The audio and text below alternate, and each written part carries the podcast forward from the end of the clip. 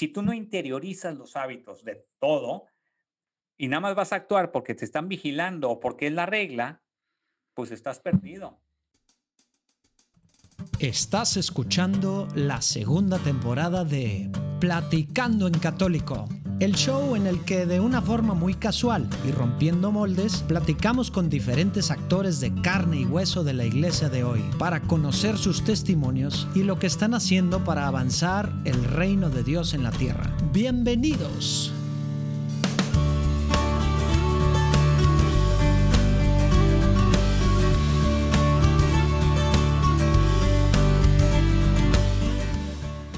Navidad en tiempos de pandemia? Espero que, que se le hayan podido pasar bien, al menos con su familia pues muy cercana, si no es que con la familia extendida. Y pues bueno, pues que también aprovechemos esta semana entre Navidad y Año Nuevo, pues para estar en familia, para aprovechar a seguir pues este esto que empezamos a hacer mucho este año conviviendo, pero cerrar este año pues conviviendo de la mejor manera este año tan extraño, ¿verdad? Y bueno, pues con todas las pilas pidiéndole al Señor nos vaya mejor en muchos sentidos en el 2021, aunque yo personalmente y bueno, pues en apostolado y Juan Diego Network y todas las cosas que estamos haciendo, pues pues 2020 Dios derramó muchísimas bendiciones y gracias. Y dio pues digamos mucha claridad en cosas, espero pues que así haya sido para ustedes. Y si no, pues pedimos por todos los que han sufrido, que son muchos. Y, y no nada más temas pues, de enfermedades, sino también trabajo y, temas pues, familiares y de todo que nos han escrito. Gracias a todos los que nos han escrito, gracias a todos los que nos, pues bueno, pues que cuentan testimonios y platican ahí diferentes cosas de cómo, pues obviamente no nosotros, pero cómo estas platicadas con la gente que está haciendo cosas padrísimas en la iglesia, pues están pues ayudándolos a ver con ojos diferentes pues la vida básicamente y, y el vivir, el ser católico, ¿no? Pero bueno, precisamente pues esta semana les traemos a la platicada con el padre Alejandro Ortega. Él fue, fue legionario, ¿verdad? Que ahora está incardinado, bueno, está en proceso de incardinarse en San Antonio, lleva como dos años. Eh, empezó en, el 2000, 2018, eh, finales del... Ah, no, en verano del 2019, lleva menos de, menos de dos años. Y, bueno, pues platicamos mucho, pues para empezar, cómo fue este eh, su, llamado y escuela de medicina en el TEC y, estas partes, digamos, pues que él se estaba inclinando mucho desde la adolescencia. Nos platica cómo era paramédico, ¿verdad? Desde muy joven y, y todo lo que le dedicaba a estar con los paramédicos y primeros auxilios y tantas cosas que hacía desde los 13, 14, 15 años, ¿verdad? Y cómo Dios poco a poco le fue mostrando, ¿verdad? que lo quería para el sacerdocio, la forma en la que, en la que lo hace, luego pues todo lo que él empezó a hacer con sus diferentes encargos y pues también el proceso de pues de salirse y todo lo que fue difícil también, tomar la decisión y físicamente lo que lo afectó, meses en el hospital, todo eso entramos mucho detalle, se abre mucho el padre, nos, nos platica tal cual las cosas y también algo que es algo pues que empezó a hacer y que fue una parte muy importante de su decisión, ¿no? Esto desde el 2010, escribiendo pues este libro Vicios y Virtudes, que va en su séptima edición y que está con, con Diana de Editorial Planeta, la más grande del mundo en español, ¿verdad? Y estos dar conferencias y estos otros dos libros que ha publicado y el cuarto que está por, por publicar y, y toda esta parte que él fue descubriendo de su carisma dentro de su carisma, su vocación dentro de su vocación, perdón, su carisma personal, pues entramos mucho a detalles, se pone buena la platicada. Espero que, que disfruten mucho este episodio, tanto, pues, tanto como yo lo disfruté. Él, como saben, es, es podcastero de Juan Diego Network, tiene su podcast que sale todos los domingos, que es al punto, tres minutitos, muy al punto. Los que son de Monterrey, pues bueno, ya saben, muchos éramos fans de, sus homilías en Fátima a mediodía, a la una y cuarto. Y pues bueno, ahora tenemos esta reflexión dominical al punto tal cual, allá abajo vienen los links.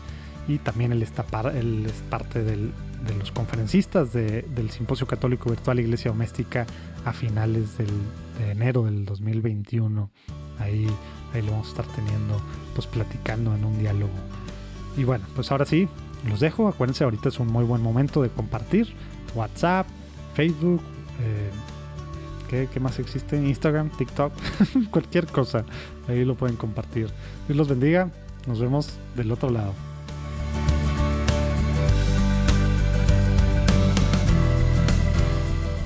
Padre Alejandro Ortega, bienvenido a Platicando en Católico. Qué bueno tenerte por acá. Hemos platicado, estamos haciendo eh, en, otros temas, Simposio Católico Virtual, tus podcasts, etcétera, etcétera. Pero bueno, no te habíamos tenido por este espacio. Gracias por acompañarnos, Padre. Encantado, y más bien déjame empezar ahora al revés, soy yo el que te va a entrevistar, se me hace. Ándale. Quiero preguntarte por qué se llama platicando en católico. Ah, el concepto me gusta, me suena bien la frase, pero ¿qué pensaste cuando pusiste ese nombre? Sabes que estábamos entre varias, entre varias ideas. Y, y una era, la idea principal de esto es, es algo que va en la línea de conociendo a la iglesia de hoy, que se quedó como el apellido, ¿no? Pero, pero parte, parte de las dos principales, digamos, cosas que nos, pues, que nos dieron, pues que están detrás del, haber armado este podcast era, uno, el hecho de que no conocemos mucho más que de la iglesia, más que a nuestro parroquia, capillita, diócesis, apostolado, ministerio. A veces estamos así súper metidos en nuestra burbuja en la iglesia y no nos damos cuenta de la riqueza de la iglesia. Ese era uno. Y el otro, digamos, eje o lo que está detrás de el tema de que en general las cosas son tan, tan formales y parece que predica y todo es así, súper así en la iglesia. Y acá, a ver, vamos a tener una platicada normal, casual, que, que pues de repente nos podemos interrumpir o hablamos arriba del otro. ¿Por qué? Porque somos humanos, no somos robotcitos así como a pues veces queremos parecer. Yo pensé que tenía que ver algo como con el lenguaje. Fíjate, yo dije, oye, pues así como dices, vamos a platicar en japonés o en chino o en alemán, vamos a platicar en católico, ¿no? O sea, vamos a platicar en un lenguaje que es el nuestro, por decirlo de alguna forma, es, es nuestro, nuestro lenguaje para hablar de la iglesia, para hablar de Dios de alguna forma. El juego de palabras sí está acomodado para que parezca en ese tema de que, pues sí, platicar en católico, pero también la palabra platicando, ¿verdad? Porque igual haber, pues, pudimos haber hablado, digo, escogido otras palabras, ¿no? pero al final el tema de platicando, ¿verdad? No de predicando, no de enseñando, no de formando, ¿no? Sino estamos platicando, ¿verdad? Pero en la pues, informalidad, por decirlo así. Sí, el tema casual, ¿no? Queremos que esto sea algo fácil. Oye, pues gracias por invitarme, de verdad que me encanta. Digo, a mí también personalmente me gusta mucho lo que es el, el, formato de dialogar, de platicar, de, de, digo, normalmente estoy más acostumbrado a las entrevistas, si tú quieres más formales, pregunta-respuesta pero también estoy más o menos acostumbrado a este tipo de diálogo un poquito más informal donde se vale eh, no ser tan eh, preciso. No seguir el script.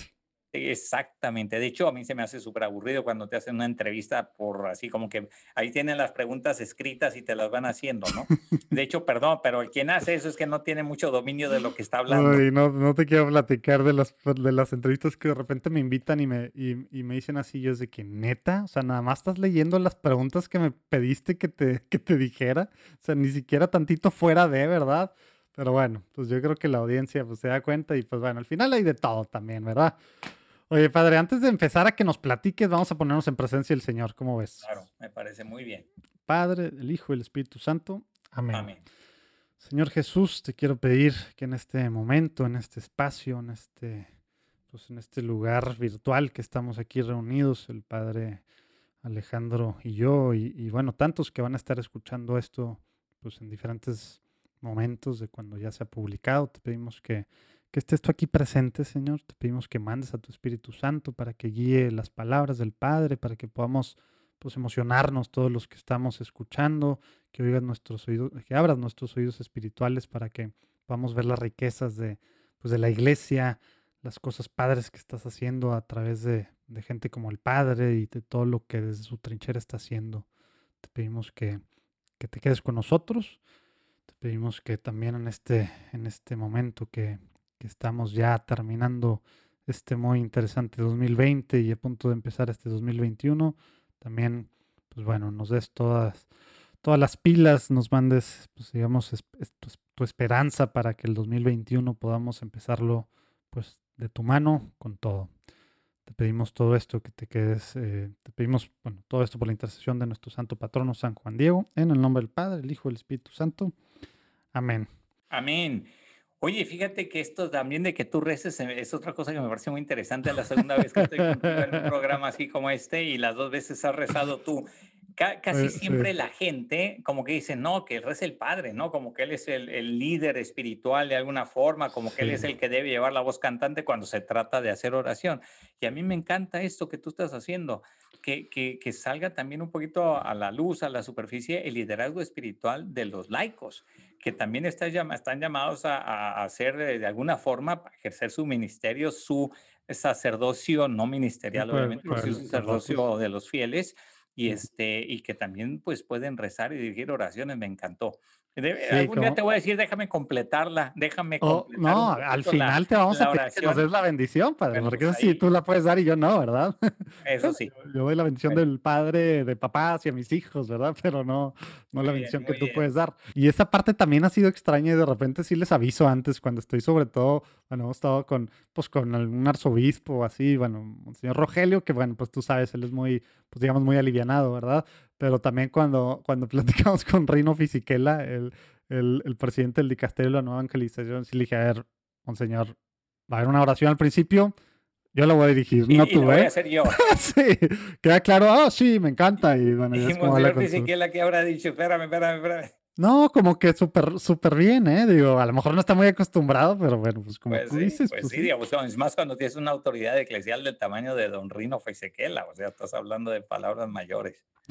Sí, pero, pero creo que es parte de, digo, de, de este conocer, por un lado, a la iglesia y por otro lado, pues agarrar nuestro papel, pues desde el Concilio Vaticano II, pues de estas profecías que apenas, medio que esperemos que pronto se cumplan, ¿no? El papel de los laicos, ¿verdad? Y, y, agarrar nuestro papel, como tú dices, pues sí, la dimensión también, pues sacerdotal que tenemos desde el, del, desde el bautismo, ¿verdad?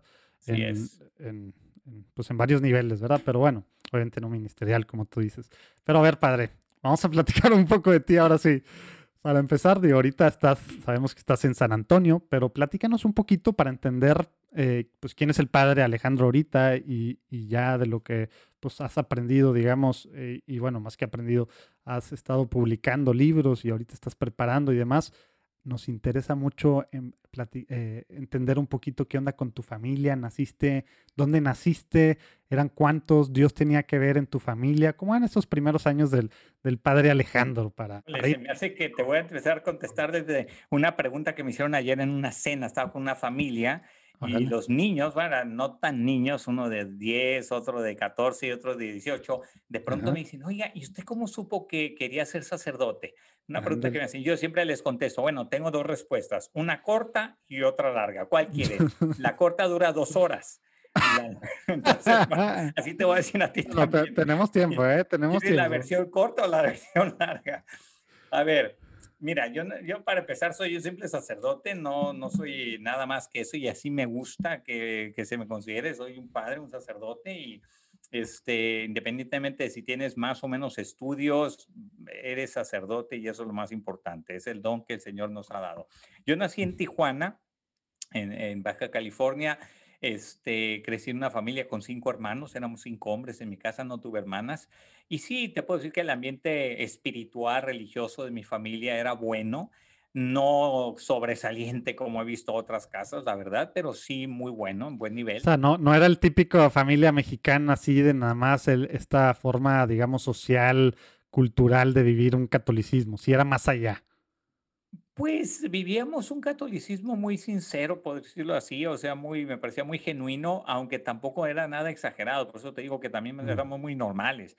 Eh, digo, pero no escandalizar a nadie aquí de los que de tus, tele, eh, de tus escuchas, ¿no? Pero nosotros salíamos a pedir Halloween sin ningún con, eh, escrúpulo de conciencia y ahorita que me encuentro tanta gente que dice que eso es del demonio y no sé qué más, padre mía, digo, yo soy sacerdote y siempre pedí Halloween. Uy, luego me encantaría platicar, es más, a ver si al ratito hay tiempo de platicar de eso, porque yo sé que en Estados Unidos lo ven bien diferente la parte de Halloween que en México, aún medios Tijuana, yo nací en Tijuana, pues ciudad de frontera, entonces obviamente muchas de las costumbres americanas pues las vivíamos nosotros como si fuéramos parte de, ¿no? Total, ahí crecí, estudié con los hermanos maristas, me dejaron una excelente formación, muy agradecido siempre con los hermanos maristas y te diría que nunca hubo en mí ninguna inquietud de ser sacerdote, ni muchísimo menos conozco, conocí en el seminario algunos compañeros que desde los tres años celebraban misa, ¿me entiendes? ese era su juguete, tener un altar. ¿Qué vas a hacer de grande? No, hombre. Sacerdote. ¿Y no, tú? No, no, yo ni por aquí, ¿no? Y a los de hecho, bombero era uno de mis padres, eran números unos, ¿no?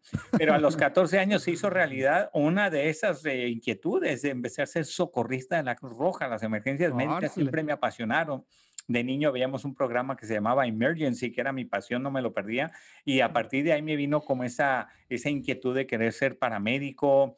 Y bueno, entré a la Cruz Roja, me aceptaron de milagro porque no tenía la edad, una carta de mis papás de por medio, hice los cursos y para no hacer un cuento muy largo, a los 17 años yo ya tenía el nivel avanzado, yo ya era paramédico a los 17 años, que ese es un nivel alto, digamos. ¿Y eso significa que tú ya ibas a cuando había accidentes y cosas? Bueno, eso desde los 15 años.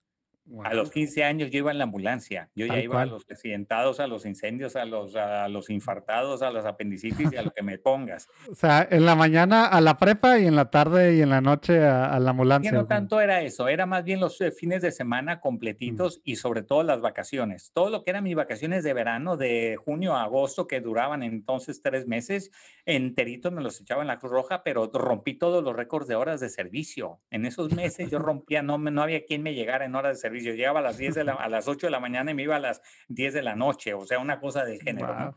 Y entonces, claro, pues la experiencia que ganas y demás. Bueno, obviamente, si me hubieras preguntado en ese momento qué iba a hacer de grande, pues estaba clarísimo, iba a ser doctor y nada más era buscar dónde. Y ahí fue donde decidí irme a estudiar al Tecnológico de Monterrey, la carrera de medicina. Y así llegué al TEC de Monterrey. A la ciudad de Monterrey a la ciudad de Monterrey, al campus. Ahí la, la, Escuela de Medicina estaba muy incipiente, llevaba cinco años en, en funcionamiento, no se habían graduado los primeros, ah, apenas iban en quinto año de medicina. ¿Y entonces por qué escogiste al, al TEC ah, si no está aprobado? El programa, el programa era muy atractivo y sobre todo porque puse el Tecnológico de Monterrey es el Tecnológico de Monterrey, o sea, y sobre todo en aquella época, no sé ahorita, pero el TEC de Monterrey siempre tenía un prestigio. Yo también mi alma mater, pero no Y la Escuela de Medicina pues prometía mucho, era como una gran promesa del TEC de Monterrey, y más si te decían que su escuela hospital era el Hospital San José, que en aquella época el Hospital San José pues era como el Muguerza enfrente, era lo mejor que había en Monterrey. Entonces decía, voy a estar codeando con las lumbreras de, de, de, la ciudad, ¿no? Bueno, pues y así era, realmente esos eran nuestros profesores. Pero bueno, eh, fue hasta que yo me sentí un poquito más eh, inclinado, por decirlo así, acercarme un poquito más a la iglesia, fue por experimentar, fíjate lo que son las cosas, una cierta soledad. Yo no conocía a Monterrey a nadie cuando llegué a estudiar ahí, no tenía familia ni amigos. Fui con cuatro amigos de, de mi, de mi preparatoria, nos fuimos cinco al TEC de Monterrey, pero ellos iban a estudiar ingeniería y otras cosas en el campus de, y yo iba a estudiar medicina, yo era en otro campus diferente que está en el Hospital San José. Y ahí, ahí, entonces ahí me separé mucho de ellos. Entonces, en esa cierta soledad me fui a refugiar, por decirlo de alguna manera, en la iglesia buscando algún grupo. Y ahí conocí a varios grupos, de hecho, grupos católicos muy buenos, muy que no conocía de antes. Uno de ellos, el Movimiento Católico Universitario. No sé si eh, ahorita creo que se llaman eh, o se fueron por la línea de varias, son carismáticos obviamente, pero ahí estaba un, joven que, en aquella época era joven, hoy tiene mi edad, no más grande que yo, David. Eh, Mijares, David Mijares, un tipazo que un día en la misa llegó y se, eh, él se presentó ahí después de la misa, estaba lleno de jóvenes, eh, yo estaba ahí sentado eh, escuchándolo y de pronto gritó, así literalmente gritó, ¿dónde están los jóvenes? Digo, fuego no le falta, ¿no? Y entonces me, pues yo todos nos estábamos viendo, ¿dónde están los jóvenes? Era de asusto, ¿no? Bueno, nos estaba invitando a que fuéramos a su grupo de oración, en pocas palabras. Y yo sí me anoté, o sea, yo sí fui. Y estuve yendo hasta que David Mijares lo mandaron a Estados Unidos a continuar su formación allá por Michigan, no sé dónde era. Por allá se fue a terminar su formación y ya le perdí yo el contacto completamente a David. Y en esa época también conocía la obra, el Opus Dei un numerario del Opus Dei nos invitó a subir un monte, una montaña de Monterrey, perdón por lo de monte, una montaña que es el Cerro de las Mitras, mm, así llamado Cerro de las Mitras, y lo subimos y de bajada este numerario me empezó a preguntar qué sea yo el fin de semana y yo pues me iba a la Cruz Roja en Tijuana, en Monterrey. Te, te, iba a preguntar eso, porque normalmente la adolescencia, pues fin de semana significa fiesta y otras cosas. Tú literal, pues era, era pues cansarte todo el día haciendo de paramédico, pero viniste acá y, y, y, ¿qué pasó con eso, verdad? Por eso era el hueco que decías. bueno, déjame decirte que yo iba a recoger a mis amigos en las fiestas cuando se peleaban. Yo, era el que llegaba con la camilla a recogerlos, este, a veces, ¿no? Pero bueno, alguna vez sí me pasó. Pero en Monterrey tenía, pues de nuevo, era una pasión, ¿qué quieres que te diga? O sea, cuando estás metido en algo apasionadamente, como que eso es tu mundo. Y, y, sí, no te digo que no fuera fiestas, no te digo que no tuviera una cierta vida social, sí la tenía, pero evidentemente muy enfocado a eso de la medicina de urgencias.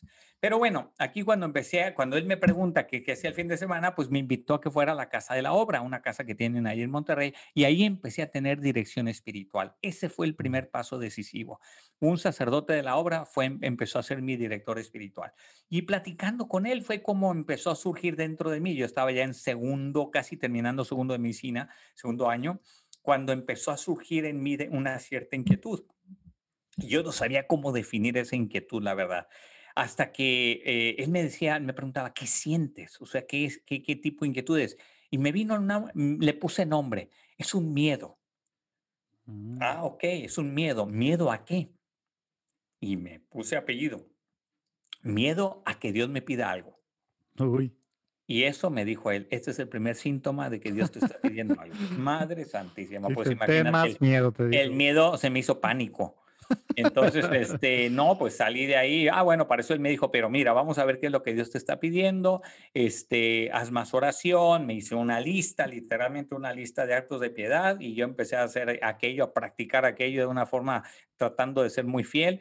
Y pues porque yo quería salir de la inquietud. Al final del día yo lo que quería era que se me quitara ese miedo, ¿no? Ya no tener esa inquietud que tenía por dentro. en el Inter conocí a los legionarios de Cristo. Yo vivía, aunque eh, la escuela de medicina estaba junto al Hospital San José, yo quería estar más pegado lo más posible al campus, eh, al grande, a la Universidad del TEC de Monterrey. Y tú ubicas ahí cerca del TEC una iglesia que se llama San Juan Bosco.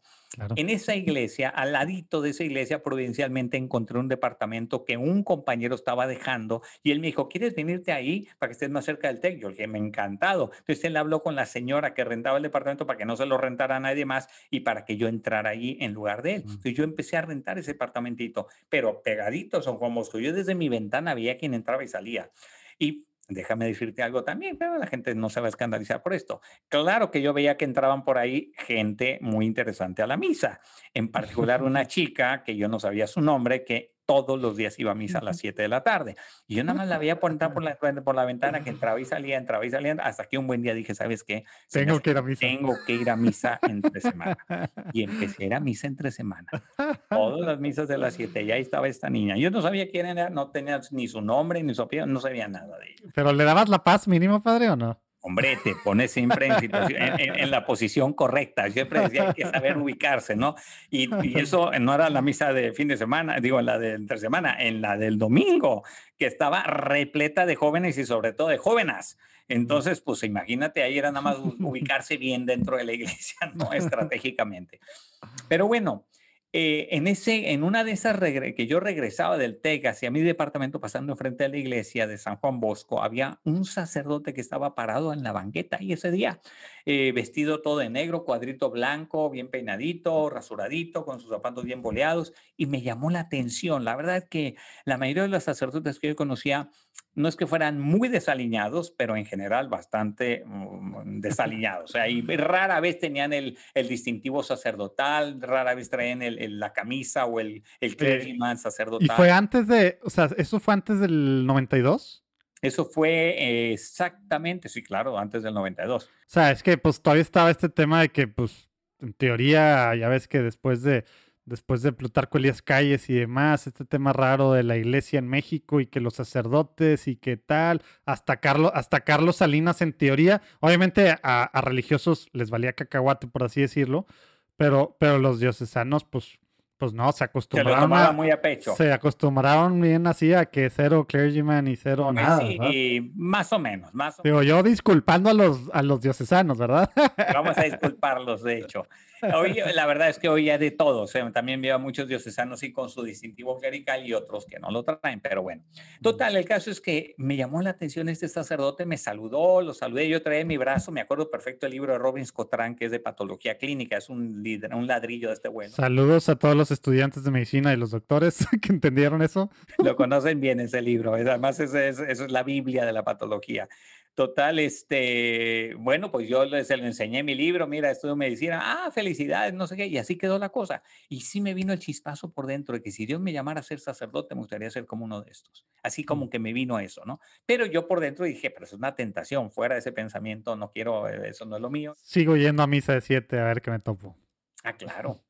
Total, eh, eh, un buen día me armé de valor y dije, ¿sabes qué? Como el padre del Opus Dei de la obra me seguía pues invitando a que siguiera considerando el tema de la vocación, dije, ¿sabes qué? Voy a pedir una segunda opinión. Y yo nada más quería escuchar, tú tranquilo que no tienes vocación. Déjame decirte que estaba estudiando yo en ese momento ya tercer año de medicina, iba muy bien en mi carrera, tenía 9.6 de promedio, era el promedio más alto de mi generación, eh, con la niña no iba nada mal, ya me la habían presentado, porque todo camina aquí, mi querido José Manuel, no creas que era yo pasivo, ¿no? También me buscaba cómo encontrar a la gente y bueno, esta niña ya me la habían presentado, ya sabía cómo se llamaba, ya empezábamos una cierta amistad y todo iba caminando como muy bien, o sea, como que todo se iba acomodando. Entrando yo a tercer año, ya estaba yo en tercer año de medicina, te digo, y muy entusiasmado de nuevo, eh, siguiendo con mis estudios. Total, yo quería que alguien me dijera con todo este contexto que te acabo de decir, Oye, lo tuyo es la medicina, está clarísimo. Tú tranquilo que no tienes vocación. Eso es lo que yo quería escuchar. Total, eh, estaba yo después de la misa de las siete entre semana, uno de esos días, y pasó otro sacerdote adentro de la iglesia de San Juan Bosco vestido igualito que aquel que yo había conocido, que ya sabía además cómo se llamaba, era el padre Víctor Franco, de los Legionarios de Cristo. Yo no había nunca escuchado ese nombre hasta ese momento que pregunté quién era él. Total, este, pasa este sacerdote, se va a la sacristía, yo me voy detrás de él y le pregunto, oye, ¿es usted legionario de Cristo? Y me dice, sí, ¿en qué te puedo ayudar? Fíjese que ando buscando yo al padre Víctor Franco, quiero tener una cita con él. Me dice, mira, el padre Víctor está fuera de la ciudad, pero si en algo te puedo ayudar, yo con mucho gusto. Y a mí ya me daba igual quien fuera, ¿no? Total, yo le dije así de sopetón, pues tengo una inquietud vocacional, ese es mi problema, traigo un problema vocacional. Yo no sabía que este padre era el padre Ricardo Sada, que era el ah, reclutador vocacional de los legionarios de Cristo. Saludos, padre Ricardo. Ahorita es padre Ricardo territorial, ¿no? ¿O es el, ¿cómo se llama? Fue, fue, ya no es. Ah, ya no. Estuve director territorial en México, ahora creo que está de nuevo en Monterrey. Pero por ah. muchísimos años fue, él fue el reclutador. él, él, también estuvo, él también estuvo tras mis huesitos, ¿eh? Bueno, pues eh, ah, se ve que tuvo ciertos éxitos y, ciertos fracasos. Saludos. Muy bien, bueno, pues este, hablando conmigo, bueno, pues ya empezamos a hablar y al día siguiente me citó y me enseñó, empezó a enseñar álbumes de, álbumes de fotos de todos los noviciados de los legionarios, todos en sotana. y yo pensaba, por eso este, este padre no me entendió, piensa que yo quiero ser sacerdote, casi, casi me está diciendo a cuál te quieres ir, ¿no? No, no, no, no, no, nada que ver. No, ya le expliqué más, o sea, como que lo que yo estaba sintiendo y lo que yo quería medio escuchar. Y él me dijo, bueno, esto, esto es un proceso, esto es un camino, tenemos que ir con calmita. Y a partir de ese momento ya no me soltó, empezó a platicar y a platicar. Hasta aquí un buen día, digo, esto ya lo sabe el padre Ricardo y lo sabe todo el mundo, lo puedo decir aquí, un buen día de plano me harté. Y dije, ¿sabe qué, padre? Muchísimas gracias, le agradezco mucho lo que ha hecho por mí, pero yo no me voy a ninguna parte. Yo aquí me quedo, yo no voy a dejar. Ah, además, no te dije, tenía beca del 90% del TEC. También por mis calificaciones, lo que tú quieras. Total, el caso es que dije, ¿cómo dejar eso? ¿Cómo dejar todo eso? Claro que no. Ya dije, aquí se acabó, hasta aquí llegué y, me despedí del padre. Y el padre muy respetuoso me dijo, no te preocupes, yo ya no te voy a buscar. Si algún día quieres hablar conmigo, sabes dónde estoy. Esa noche yo pensé que por fin iba a dormir tranquilo, ¿no? Ya había dado carpetazo al tema. Esa noche no pude dormir toda la noche dando vueltas y sobre todo esta imagen me venía a la cabeza, como que yo estaba cerrando una puerta que yo no podía cerrar, que yo no tenía derecho a cerrar. Solo Dios podía cerrar esa puerta que era la vocación. Total, dije al día siguiente, ¿y ahora con quién voy? En plena crisis. ¿A quién le voy a ir a platicar? ¿A quién le voy a preguntar? No quiero regresar con el padre Ricardo, no quiero ir con, ya ni con el padre López, de quería ir porque ya sabía cuál era la, lo que me iba a decir, la misma historia. Dije, ya sé con quién voy a hablar. Y fui a hablar con mi mejor amigo en esa época. Mi mejor amigo en esa época eh, se llama Jorge Valdivia, él es médico ahora en Aguascalientes, endocrinólogo, y, y él era, pues hice mucha amistad con él.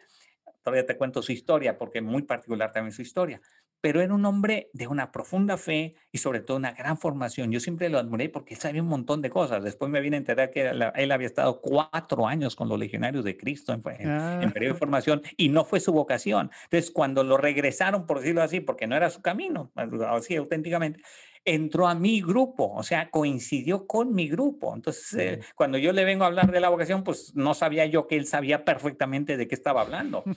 Total, él me dijo nada más una frase, fíjate así de sintético fue Jorge, me dijo, mira, yo no sé si tienes vocación o no tienes vocación. Lo que sí sé es que Dios le da a cada uno las cualidades que necesita para la vocación a la que lo llama. Y si Dios te diera alas para volar, no sé qué hace un avión en la carretera. Oigan, pues interrumpo rápidamente la platicada con el padre Alejandro. Ya saben, la primera feria de la familia católica el 27 de enero, feriadelafamilia.org, feriadelafamilia.org. Tú que tienes un apostolado, ministerio, iniciativa, proyecto, cuenta en redes sociales o conoces a una orden, religiosa que está haciendo cosas padrísimas por los niños o por los matrimonios o por cualquier cosa relacionada a la familia, por más extraña, ¿verdad?, que te parezca, ¿tiene algo que ver con la familia? Bueno, diles que se metan a ferialafamilia.org y que se registren como expositores. Es gratis, lo que queremos es pues dar a conocer esto, ya se ha estado publicando en medios católicos, esto queremos darlo, darlo a conocer, lo que ustedes están haciendo, lo que estos apostolados están haciendo, para que más gente sepa la riqueza de la iglesia. 2021 empieza siendo un año, pues a lo mejor, pues complicado con todo lo que ha sido el 2020. Vamos a ver qué hay para nuestra familia, qué podemos, pues realmente aprender, conocer y, y agarrar entretenimiento para familia, formación, para diferentes cosas. Bueno, para eso es la Feria de la Familia y tú que tienes un apostolado que de alguna forma puedes tener tu espacio ahí, como expositor y aparte vas a poder tener espacios en los que vamos a estar interactuando con otros fundadores, directores, coordinadores, gente que está encargada de otras iniciativas en Puebla Familia para hacer iglesia, ver formas de colaborar en pro de las familias. Pero bueno, 27 de enero, ya sabes, regístrate ahorita o pásale a alguien que tú sepas que tiene un apostolado padrísimo, feriadelafamilia.org. Ahora sí, regresamos a la platicada con el padre Alejandro. Con, esa, con ese argumento me tumbó. Un avión en la carretera no está diseñado para eso. Más aún, va a llegar a la esquina y no va a poder dar vuelta. O sea, ¿me entiendes? O sea, está fuera de lugar. Entonces, ahí me vino ese pensamiento. Aunque yo me sueñe médico y aunque yo piense que esa es mi pasión y lo que tú quieras, si ese no es, si eso no, no es para lo que Dios me hizo, tarde o temprano me voy a sentir fuera de lugar. Voy a sentir que no estoy satisfecho, pleno o lo que tú quieras, que estoy fuera de lugar. Y ahí fue donde dije, ok, a regañadientes, ¿eh? Ok, me voy a, me voy a con los legionarios, me voy al seminario, porque eso sí, a mí me quedaba muy claro que si me iba a ir, me iba a, ir a ser sacerdote. Con el Opus Dei, primero tienes que ser numerario y después ven ellos si tienes o no vocación al sacerdocio. No, yo quería ser directamente sacerdote. Entonces sí, me incliné muy eh, claramente por los legionarios de Cristo y ya recontacté al padre Ricardo ya entré al seminario de ellos. Primero en España, tres años, y luego en, México, cuatro. En Salamanca. Y en Salamanca y ocho. Ya no existe esa, ¿verdad? Ya no existe la Ya no, eh, hace un pocos años se cerró, se cerró ese centro. Pero bueno, fueron historias muy, este, una, una formación de 15 años, a partir que yo ya tenía 20, yo ya tenía 20 años cuando entré a la Legión después de tres ¿Y estuviste, eso fue entonces terminado tu tercer año de medicina? En el año 85, correcto. Después de tres años completos. No terminé la carrera por ese motivo, a la mitad la dejé aunque te puedo decir que los otros tres años que tenía yo de paramédico me sirvieron para convalidar seguramente muchas de las otras materias que me faltaron, porque toda la clínica, yo, bueno, sobre todo de urgencias, sí la tenía bastante clara. Y bueno, total, este, 15 años de formación y me ordenan sacerdote el 1 de enero del año 2000. Y ahí empiezo ya a ser sacerdote. O sea que yo, yo nací con el milenio. Es lo que decimos nuestra generación. Creo que somos los primeros sacerdotes del tercer milenio porque pues a no ser que se nos adelantó algún japonés, a nosotros nos ordenaron en Roma a las 9 de la mañana el 1 de enero del 2000. Entonces dudo que alguien se nos haya adelantado, pero si alguien, bueno, pues, somos compañeros de día por lo menos, pero sí creemos que somos los primeros del, milenio, el tercer milenio. Y bueno, pues ya a partir de ahí empezó mi historia sacerdotal. Tengo 20 años de sacerdote. Adivina cuándo cumplo 21 años, pues el 1 de enero del 21, del 2021. Oye, y por ejemplo, en esta estos 15 años, para empezar, como que estamos, hemos platicado aquí, digo, con algunos legionarios y bueno, con gente de muchas diferentes órdenes religiosas también y, Opus Dei, etcétera.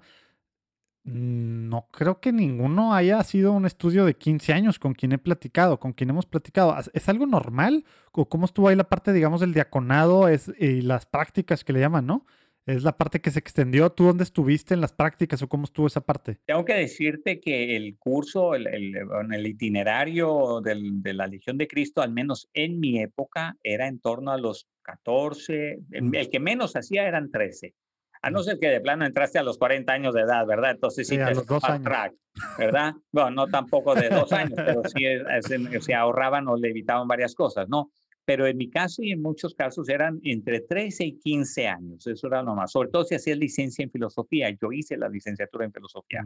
Lo que sería aquí ahora, ahora en concepto americano hacemos el bachelor's y después el master's degree, yo tengo el master's degree en filosofía. Y luego en teología hice la, todo el bachillerato evidentemente y empecé la teología moral también y bioética. Más aparte... O sea, esa fue una especialización aparte, la parte de bioética. Exactamente. Más aparte, este, los cuatro, yo sí hice cuatro años de prácticas apostólicas. En lugar de tres, que era lo normal, hice un año más porque se ocupaba. No había quien me supiera. ¿En, dónde fueron?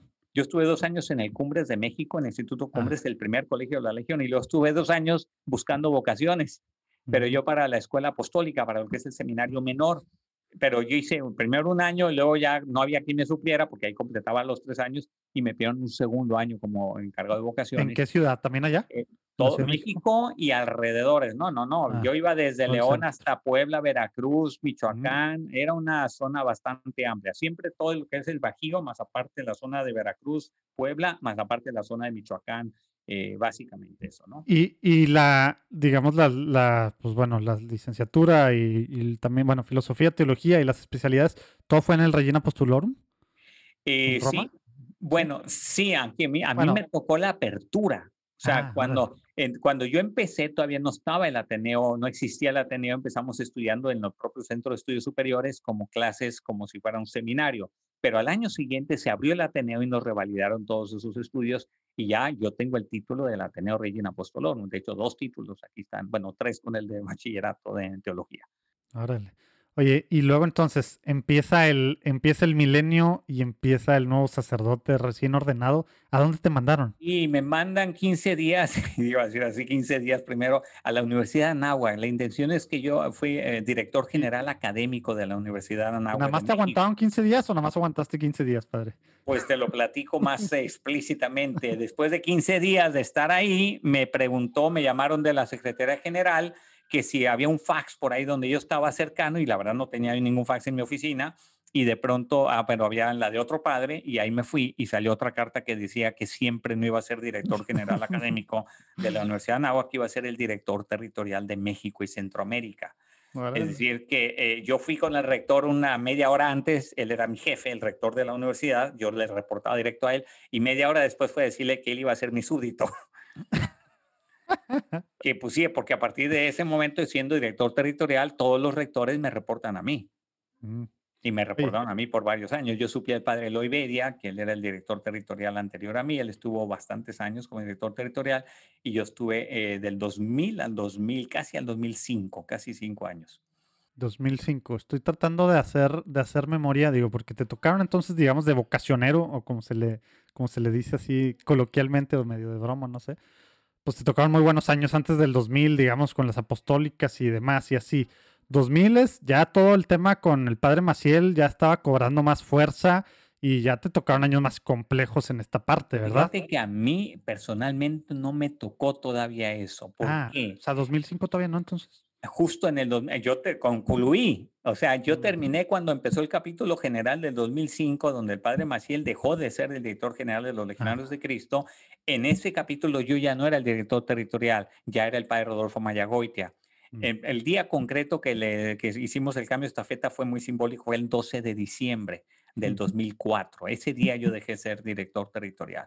Y a partir de ese momento el padre Rolfo Mayagüita ya empezó a ser director territorial y a él ya le tocó todo lo de lo que vino pues del fundador y demás, ¿no? Entonces, pues digo, no sé, la provincia me quiso a mí ahorrar esa situación. Yo los años que viví, la verdad, fueron años muy bonitos, muy, eh, vamos a ir sin grandes problemas serios. Bueno, siempre había problemas, obviamente, ¿no? Pero no nada de este peso, digamos, ¿no? Y, bueno, pues gracias. ¿Y a, dónde te fuiste desde el 13 de diciembre? A partir de ese momento yo empecé a ser asistente del nuevo director territorial para el apostolado del mismo territorio de México Centroamérica. Más aparte me nombraron director eh, local de apostolado de México, de la Ciudad de México. Más aparte, en una tercera cachucha, por si fueran poco las otras dos, director de la sección de señoras de México Sur de la Ciudad de México, en el toque es el Pedregal, todo el sur de la Ciudad de México. Entonces yo era el director de las señoras, más el coordinador local de apostolado, más el asistente para el territorio del apostolado. Oye, y esa, esa parte del apostolado, digo, hemos platicado aquí y también, bueno, en otros foros y demás, como que es una de las partes, y creo que ahora es más evidente también en redes sociales, ¿verdad? Pero siempre ha sido muy, muy clara la parte apostólica de los legionarios, ¿no? Siempre es andar haciendo mil cosas hacia afuera y, y pues bueno, pues con chavos, con niños, con señores, con señores, con todo el mundo, ¿verdad? O sea, a ti tal cual, esas iniciativas o proyectos que tenían que ver hacia afuera, tú tal cual pues eras el encargado entonces de con los líderes o como se van, digo, la verdad no, digo, he tenido cercanía, ¿verdad? Ah, por diferentes momentos y mis hermanos y luego mi hermana consagrada y, varias cosas y muchos amigos y padres y todo, pero nunca he entendido o nunca me he metido a, a, las entrañas. Entonces, para entender qué te tocaba hacer en esa parte de, respecto a apostolados, porque me imagino que ahí, pues bueno, conociste cosas padrísimas que estaban haciendo. Literalmente era darle, supervisar, darle seguimiento a todas las obras de apostolado que eran, como tú dices, una variedad muy, muy interesante. Eh, de hecho, uno de nuestros problemas para la Legión era definir cuál era nuestro carisma apostólico.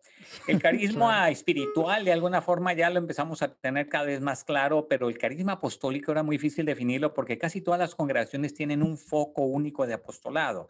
Es decir, si tú le preguntas a una madre de las Teresa, perdón, una hermana de las misioneras de la caridad, la hermana de Teresa de Calcuta, su apostolado es tan específico, tan concreto, tan es que nosotros ayudamos a los más pobres, a los más pobres, especialmente a aquellos que están muriendo, en pocas palabras, ¿no? Ok, está clarísimo. Nosotros nos dedicamos, o en la Legión de Cristo se dedica a 18 cosas entre otras, una de esas es la caridad cristiana, pero además los medios de comunicación, las redes sociales, más aparte lo que eran las escuelas de la fe, todo lo que era formar, formar catequistas, los evangelizadores de tiempo completo, que era todo un programa súper complejo y desarrollado, de tener gente dedicada al 100% a la evangelización, más aparte familia misionera, juventud misionera, color misionero, fuego misionero, todo lo que fuera misionero, todo lo que hacemos en misiones, más aparte NET para los niños más chiquitos, más aparte el ESID para los adolescentes, más aparte las secciones de Reino Christi, de jóvenes, de adultos, de señoritas, de señoras.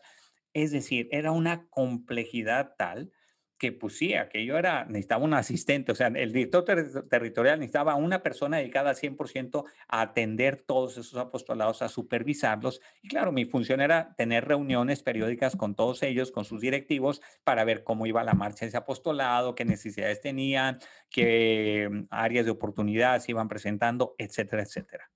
Órale.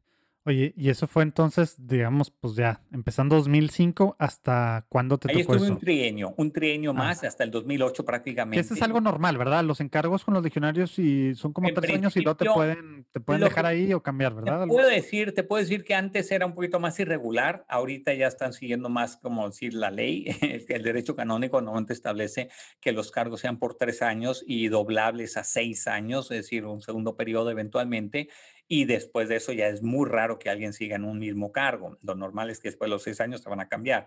Pero este, pero bueno, si se podía, ah, luego también había necesidades, entonces de pronto ahí sí surgió una necesidad, en, particularmente en Monterrey, y me mandaron a mí a, a ser el director de la sección de señores del Reino Cristi en Monterrey. Y ahí dejé ya la Ciudad de México y me trasladé a Monterrey, donde estuve dos trienios, estuve seis años en mm, Monterrey. Que acá es cuando empezaste, bueno, no, no sé, pues sí, cuando estabas en las misas del domingo, que era las 12 acá en Fátima, ¿no? A la 1.15. Empecé a las 7, empecé la misa de las 7 o 7 y media, no me acuerdo, y luego terminé en la misa de 1.15, que esa Monseñor Hinojosa me hizo, me pidió que yo pudiera, si pudiera celebrar esa misa, y pues yo encantado, era prime time, como decimos, ¿no? o sea, era, prime time, a reventar, había que llegar temprano para, para, para, agarrar estacionamiento, para empezar, y luego adentro sentado, ¿eh? Así es, pero bueno, fue una época, digamos, de oro muy bonita, y este, además tenemos un coro precioso ahí, y este, en fin, fue una época muy hermosa. Más aparte, el trabajo en Monterrey yo la disfruté muchísimo. Después de venir de un trabajo muy administrativo, muy de gobierno, muy de reuniones, pasé a un trabajo por fin de directo, de trato directo con la gente. Y es ahí donde ya empecé a dedicarme mucho más a fondo a la dirección espiritual, a atender matrimonios, a, dar platiquitas, empecé a dar cursos, empecé a dar conferencias, escribí mi primer libro, que fue... Ahí fue donde empezaste a escribir. Ahí, yo había escrito mucho, la verdad, en Roma cuando fui, estuve estudiando, colaboraba en la Secretaría General de la Legión y ahí fue donde aprendí, por decirlo así, o desarrollé lo que era la escritura. Con, tenía excelentes maestros, muy buenos maestros. El padre Gabriel Sotres fue mi mentor, te lo puedo decir así con nombre y apellido, en la redacción. Y él sigue en Roma, por cierto, allá en la Dirección General pero, este, pero después de unos años yo me convertí en el corrector de estilo. Yo era ya ahora el que corregía a, los que estaban empezando y luego ya pues vas progresando, vas progresando. Pero siempre me dediqué a hacer documentos internos de la congregación. No fue sino hasta el año 2010 cuando publiqué mi primer libro hacia afuera, por decirlo así, ¿no? O sea, mi primera obra, que fue Vicios y Virtudes, el libro de Vicios y Virtudes, cuya más reciente edición es este. Ándale, de, lo vamos a poner ahí abajo, de Diana, ¿verdad? Editorial Diana. Este es Editorial Diana, inicialmente era de Editorial El Arca, que era de la, de la Legión de Cristo. Oye, y vicios y virtudes, para entrar un, un poquito en, en, en, esa parte, digo, como que suena, suena algo así de repente, pues que pudiera estar, eh, pues, ¿cómo, decirlo? Así como que un, un poquito elevado, que pudiera ser un poquito elevado, pero pues es lo contrario, tu libro y demás. Y, y en estos tiempos en los que estabas tú acá en Monterrey, y bueno, ahí sí, digo, ahorita no hemos entrado, pero después sí quisiera entrar a ese tema y normalmente cuando tenemos, o bueno, hemos platicado aquí con, pues con algunos legionarios y también con, con Alejandro Bermúdez de Sodalicio y con que, pues bueno, con diferentes personas que han tenido un caso de que fundador, eh, pues resulta que sí, sí, no nada más los escándalos, sino que se comprueba que sí hubo, pues terribles hechos por parte del fundador. También quisiera entrar a esa parte personalmente, como, como te tocó a ti. Pero acá, pues ya había pasado esa parte. Eh, estabas, bueno, la Legión estaba en medio de, pues, de, un reacomodo en muchos sentidos. Tú estabas en Monterrey con los señores, estabas con el trato directo con las personas, ¿por qué enfocarse en este tema de vicios y virtudes? ¿O por qué, por qué, por qué salió esto del, libro, padre? Pues mira, más bien fue una cosa mucho más circunstancial, casi te diría desligada de la, de la crisis o de la situación que se estaba viviendo en la Legión en ese momento. Oigan, pues ya saben, cada dos jueves estábamos sacando Tómatelo a la ligera, Rafa Piña, este famoso apologeta y conferencista y demás, y yo. Y pues ahora, a partir del 2021, en vez de que sea un episodio muy largo cada dos jueves, vamos a tener cada jueves. Se pone buena la cosa con trago en mano, platicamos del ser católico, eh, de, cosas de la vida, de política, de, la cultura de la iglesia, de noticias que tienen que ver o que no tienen que ver, pero que vivimos como católicos, debatimos, discutimos, nos hacemos quizzes, nos echamos, nos molestamos. Al final nos divertimos, porque somos dos católicos que, como dice el nombre, estamos desvariando, ¿verdad? Y los invitamos a que, así como nosotros, que te la tomes tú a la ligera. Ahí abajo viene el link y en juandiegonetwork.com puedes verlo o en, o en cualquiera de las plataformas. Tómatelo a la ligera. Regresamos a la platicada con el padre Alejandro yo tenía siempre en la, en la mente una idea cuando llegué a Monterrey, sobre todo cuando explotó esa crisis, que en momentos de crisis nada mejor que las medidas así llamadas contracíclicas. Es decir, hacer lo contrario de lo que pensarías que hay que hacer en ese momento. Oye, pues si estamos en plena crisis, hay que entonces mejor dejar de trabajar, dejar de hacer cosas hasta que se calme todo. No, no, este es el momento para hacer lo contrario. Y entonces, ¿qué, qué hicimos ahí en Monterrey? Pues para empezar, tumbamos el antiguo centro de los señores, lo tumbamos, literalmente lo, lo demolimos y construimos un nuevo centro. Claro, todos los años me decían, está usted loco, padre, ¿cómo se le ocurre ahorita en plena crisis? Y no además, el 2009, no sé si te acuerdas, no fue solo la crisis fue la crisis financiera mundial, fue la crisis del HNN1, fue, o sea, era un año de crisis, o sea, después del 2020 creo que le vamos a recordar el 2009 como el año más difícil del siglo XXI, porque ya el 2020 no hay quien le gane, o sea, sí está va a estar difícil. Yo, yo le digo a la gente, mira, lo que suceda en el 2021, lo que sea, va a ser mejor que el 2020. Padre, no digas porque como, toca madera, como dicen los supersticiosos. Bueno, Pero bueno, volviendo al tema, yo decía, no, ese es cuando hay que ser contracíclicos, es cuando hay que hacer lo contrario, vamos a ponernos las pilas y vamos a ponernos a trabajar y hacer algo eh, nuevo, diferente, lo que sea, ¿no? Entonces yo empecé a dar, eh, no solo reconstruimos el centro, ahí está el centro Grijalva, no sé si alguna vez lo has pasado a ver ahí en, ahí en Monterrey, claro. me tocó construirlo prácticamente con los señores de la, del momento. Y sí, con mucho esfuerzo y con mucho trabajo, pero la gente se puso las pilas y salió algo muy bueno. Y después, este, eh, te digo que escribí el libro, ah, estaba dando pláticas a parejas y en particular de una plática que la repliqué muchas veces, se llamaba Los nueve hábitos de la pareja infeliz. Eh, y era pues nueve vicios que afectan a la vida de pareja, en pocas palabras. Y siempre después de la plática, la pregunta era la misma. Oiga, no hay nada escrito así como usted lo explica, porque yo lo daba muy estructuradito, muy clarito, el árbol de los vicios y de, de los malos hábitos y cómo afectaban la vida familiar y matrimonial pues dije, ¿saben qué? Pues un buen día lo voy a escribir. Yo sé que hay muchos eh, libros de matrimonio, hay muchos libros de moral y hay muchos libros, pero así como lo, lo explico yo, pues, pues, esto es mi originalidad de alguna manera. Entonces, escribí el libro, pero cuando lo escribí ya no lo escribí para el matrimonio, sino que fuera en general para la gente. Y tampoco quise quedarme los vicios los nueve hábitos de la pareja infeliz, no, que sean las virtudes también, que es la contraparte, porque si no, pues estás dando la mitad del tema. Entonces ya por eso salió el tema de vicios y virtudes. Y el libro se publicó en el año 2010 y desde el primer momento, desde el que salió al mercado, para mi fortuna, bendito Dios, para mi sorpresa también, porque no me lo esperaba, empezó a venderse como pan caliente. Entonces, este, sí, recibí comentarios muy interesantes, muy bonitos. Uno de ellos de un editor muy importante de Porrúa, ¿te acuerdas de este editorial? Bueno, pues ahí, está, viva Porrúa. Uno que fue un director editorial de Porrúa. Eh, por algún motivo él me conocía, me iba a conocer de alguna forma. Luego, luego me escribió un correo electrónico. Oiga, padre, acabo de agarrar su libro, me lo encontré por ahí no sé dónde. Y la verdad lo felicito, no lo pude dejar de leer. Me lo eché toda la noche. O sea, lo empezó a leer y ya no lo dejó hasta que se lo terminó. Y, este, eh, y bueno, pues fue un halago, la verdad. Dije, Oye, esto no me lo está escribiendo el, el, vecino de aquí al lado, ¿no? Es un director editorial de una eh, importantísima eh, casa editorial que es Porrúa.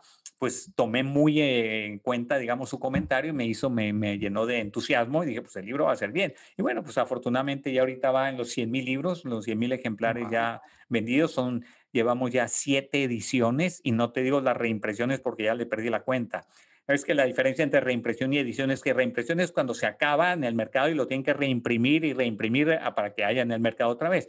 Y de edición es cuando haces algún cambio, y sacas un nuevo, un libro de alguna manera editado con una nueva cosa, ¿no? Y para este de Diana, o sea, el cambio es nada más la séptima edición, a Diana. No, no, no, también lo editamos. Fue, o sea, pero lo que voy es que fue, fue, o sea, Diana empezó en esta séptima edición. Ah, sí, Diana empezó ah. con esta séptima edición, que además eso no lo suelen hacer, esa es otra cosa. Sí, porque se agarran, les gusta agarrar desde el principio algo. Claro, pues ellos tienen una obra inédita, tiene que ser una obra inédita para que la publiquen. Y ellos, a pesar de que este libro ya estaba circulando en el mercado por años, quisieron tomarlo y publicarlo. Entonces, pues fue una apuesta son, que hicieron. Son, son de los más importantes, ¿verdad? bueno, a, nivel mundial, ellos ya no son parte de la... A nivel mundial, no Diana, Grupo Planeta. Diana pertenece a Grupo Planeta. Grupo Planeta es un grupo de España, que es el Grupo Prisa, y ellos son los más grandes junto con el otro grupo editorial de, mundial, que es Penguin Random House que es una fusión de Estados Unidos con Inglaterra. Pero en la, en la parte hispana o de lengua castellana, realmente los dos gigantes son estas dos editoriales, son colosos. Entonces, para mí también que el Grupo Planeta haya agarrado el libro, que además ellos no son muy católicos, que digamos, ¿eh? la verdad, o sea, son, es una editorial completamente, no digo anticlerical, pero muy ajena al, al tema católico. Entonces, el libro lo agarran si, si ven que tiene valor comercial, si no, no lo venden, o sea, no, ¿para qué lo agarran, no?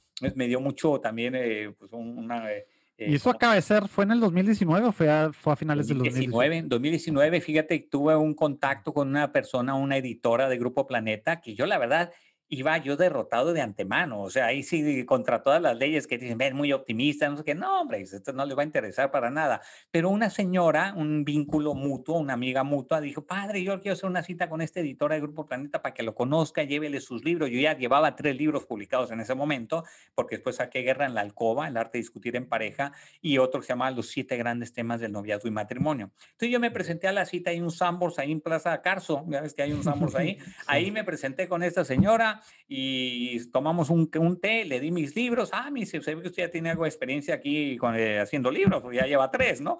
Pues sí, pero con una editorial muy pequeña, la verdad que es el Arca de los Legionarios, pues no tenía la dimensión comercial que tienen ellos, ni muchísimo menos, pero se los llevó. Y a los como tres meses, sí se tardó un rato, me habló por teléfono. ¿Sabe qué? Su libro ya lo aprobó el Consejo Editorial y lo vamos a publicar. No, pues se tardaron.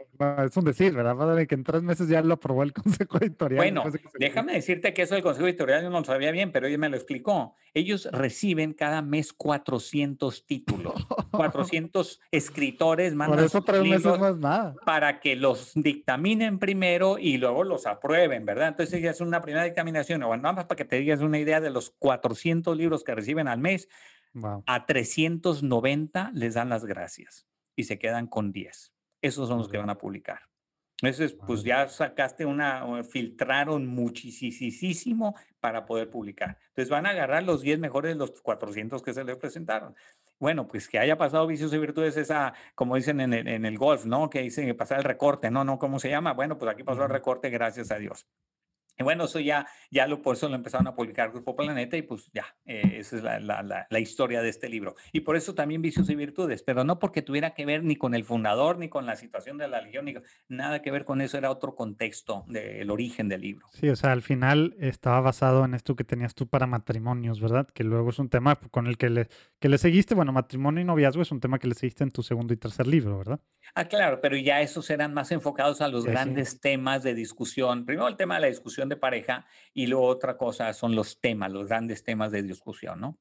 Y, este, y ahora tengo un, un, nuevo libro sobre matrimonio que es, está inédito. Mm, el título también me lo voy a ahorrar por ahora para no dar ideas que me lo vayan a piratear, pero es un nuevo libro sobre el matrimonio que ya está prácticamente terminado y un libro sobre el perdón también. O sea, ahorita tengo dos proyectos editoriales. El del perdón ya lo aprobó también Grupo Planeta, ya lo, ya lo dictaminaron, ya lo ah. aprobaron. Entonces ya tengo un segundo libro en principio aprobado por Grupo, por Grupo Planeta. Y ambos son publicados 2021.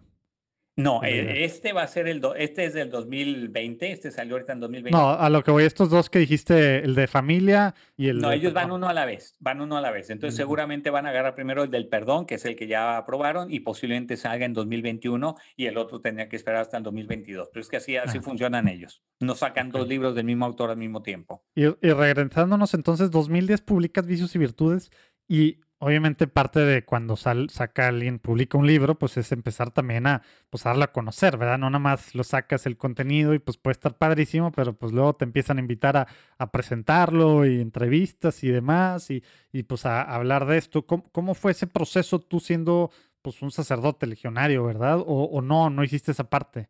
Pero pues vender 100 mil se dio de manera natural. Fíjate que yo no tuve detrás un, un, equipo de promoción como tiene Planeta. Planeta, yo sí con él supe lo que era hacer entrevistas para promocionar un libro. No, con el Arca no existía, no existe un departamento de eso. Entonces yo saqué el libro y solito empezó a suceder que me empezaron a pedir pláticas, conferencias sobre el libro y como que se empezó a correr la voz, literalmente. Entonces, pues ese año, yo creo que el 2011, 2012, 2013, en esos tres años, habré dado unas 300 conferencias, yo creo que me echaba unas 100 al año pero conferencias que yo salía, por ejemplo, yo trabajaba en la sección, yo tenía mi trabajo de base ahí en Monterrey, yo lo que hacía era bien fácil, me iba el, el miércoles en la tarde, a, volaba donde fuera la siguiente conferencia, la daba el jueves y el viernes estaba de regreso en Monterrey porque tenía bodas, bautizos, primeras comuniones y la misa en Fátima. Y el lunes y martes y miércoles tenía que estar en la sección. O sea, jueves y viernes eran los dos días que yo tomaba para dar conferencias, por decirlo de alguna forma. Y pues sí, empezaron muchas conferencias. Y una clave, una, una empresa, porque además muchas eran empresas, no eran a parroquias, no eran a grupos de movimientos católicos, no, no, no. El libro se salió del contexto católico completamente y empezó a verse como un libro muy útil para las empresas, como de formación humana, recursos humanos. Entre otros, el Grupo OXO. Eh, uno de los, eh, de los participantes en la misa de ahí de Fátima eh, fue Eduardo Padilla, que entonces era el director general de OXO. Y un buen día saliendo de la misa dijo, oiga, padre, vi su libro Vicios y Virtudes, me encantó, la verdad está muy padre, quiero invitarlo a mi, a mi próxima convención de directivos de OXO. Aquí va a ser en Monterrey, en el Casino de Monterrey. Pues me invitó y fui a dar la conferencia. Antes de mí habló el rector del IPADE, o sea, yo, la verdad me sentía chiquititito de día al lado del rector del IPADE que acaba de dar su conferencia y seguí yo después a darle vicios y virtudes eran 300 directivos de Oxxo, puro directivo. Claro, sabes que Oxxo es gigantesco, ¿no? Total, terminando esa conferencia, me empezaron a llover invitaciones para todo el país, porque ellos se dividen por regiones, por zonas, y entonces tienen la reunión de líderes de tienda de, de Matamoros, y luego la de Morelia, la de no sé qué, la de no sé dónde, y todo el país lo tienen así como ya eh, dividido. Entonces, cada grupo me iba invitando a darles la conferencia a sus reuniones de líderes de tienda. Yo creo que a uso de ir por lo menos 50 conferencias, y le sigo dando, todavía hace dos meses les di dos conferencias a Grupo Oxo. Te, iba a decir que, que, me acuerdo la primera vez que, que, hablé contigo por teléfono, no si fue a inicios del 2020 o a finales del 2019, me dijiste que estabas viajando para una conferencia que ibas a dar a Oxxo, ¿verdad? Entonces sí sigue, ¿verdad? O ocho o nueve años después. Ellos siguen todavía diez años después o nueve años después pidiéndome esas conferencias y se ve que con buenos resultados, si no, no te las piden, ¿no? Te dan las gracias después de la segunda vez que te presentas y ya está. Pero bueno, eh, pero eso me dio también con mucha, mucha idea de que el libro es muy universal, que no es un libro católico, porque efectivamente no lo escribí para los católicos, es un libro que sirve para cualquier persona que quiere conocerse, aceptarse y superarse, ¿no? En esencia, eso es las tres partes del libro. Y bueno, pues así he seguido escribiendo y escribo artículos semanales, eso sí, también es mucho más espirituales, también soy sacerdote, evidentemente. Entonces, lo que escribo cada semana, que por cierto me lo publican en El Horizonte, en el periódico El Horizonte en Monterrey, y yo, yo lo publico en mis redes sociales, es, eh, es, es el, el, el artículo que después va al podcast, que se llama Al Punto pero es una síntesis, por decirlo así, de eh, una reflexión en torno a, un aspecto del Evangelio de ese domingo y no es ni siquiera una homilía para nada, es un artículo, pero un artículo que tiene como base algún aspecto del Evangelio de ese domingo. Sí, no, no es la, digamos, ya sé que está bien gacho decir la típica reflexión del Evangelio porque suena que estamos hablando mal de la típica reflexión del Evangelio cuando no es nada mal hacerlo así, pero lo tuyo digamos que sí es algo muy diferente en el sentido de que pues sí, no es no es la típica forma, a lo mejor, de, de, afrontar, digamos, o de reflexionar sobre el Evangelio, sino agarra alguna, alguna cosa que a lo mejor ni hemos pensado, ¿verdad? Y de ahí, de ahí te vas, ¿verdad?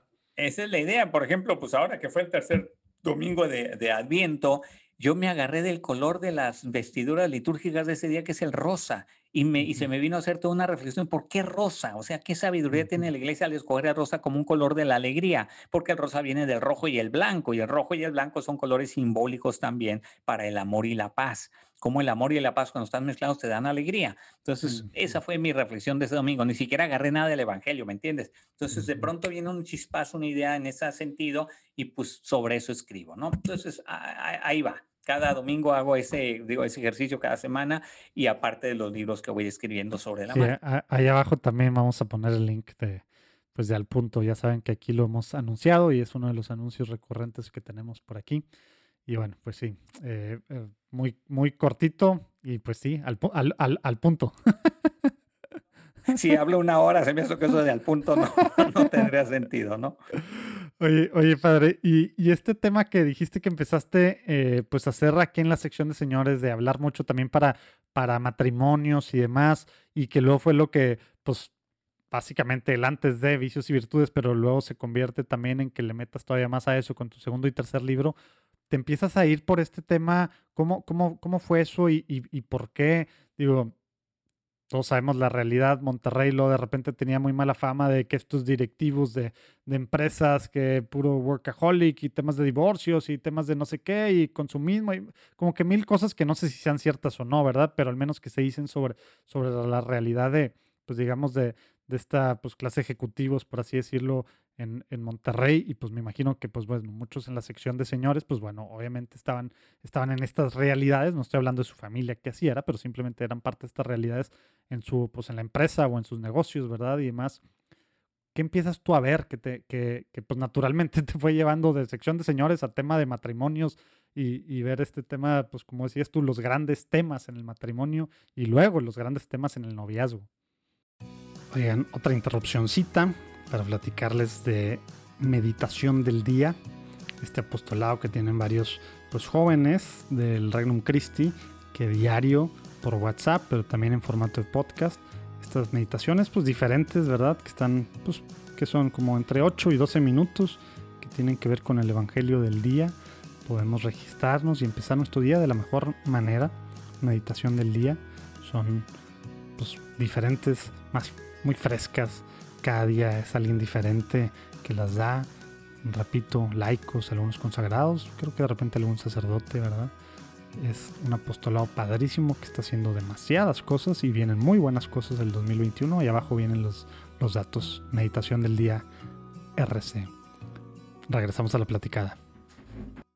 Mira, yo creo que a todos los sacerdotes nos pasa algo eh, que vamos poco a poco descubriendo nuestra propia vocación dentro de la vocación. Mm. Es lo que suele llamarse la vocación en la vocación. Es decir, eh, todos somos, estamos llamados al sacerdocio y evidentemente como sacerdotes, los que somos sacerdotes, pues tenemos unos ciertos deberes comunes. Todos vamos a celebrar misa, vamos a confesar, vamos a, a administrar los sacramentos. Básicamente sí, pero luego descubres que tienes, por ejemplo, un cierto carisma para hacer algo una cierta cualidad de la cual te percatas porque la gente te lo empieza a decir. Al inicio no te la crees porque ya sabes que la gente también es muy aduladora. Ay, padre, su humildad me encantó. Me pasó una vez, imagínate, saliendo de la misa aquí en San Antonio. Padre, qué hermoso humildad. Y no la di yo, la dio el diácono. Ese día la dio el diácono, la homilía, no la di yo. Y la señora felicitándome a mí por la hermosa homilía que había dado. le dije, sí, le salió muy bien al diácono. que le Sí, no, pues la dio el, otro, ¿no? Pues la gente es medio aduladora a veces, ¿no? El secularismo, digo el secularismo, el, bueno, el clericalismo, perdón, como que sí, acá nos pega para todos. Sí, padrecito, y tú eres lo máximo en todos los sentidos, aunque no. Pues sí, no, yo a veces digo, no tengan que ser muy realistas con nosotros, también diciendo nuestras verdades, porque si no, no mejoramos, ¿no?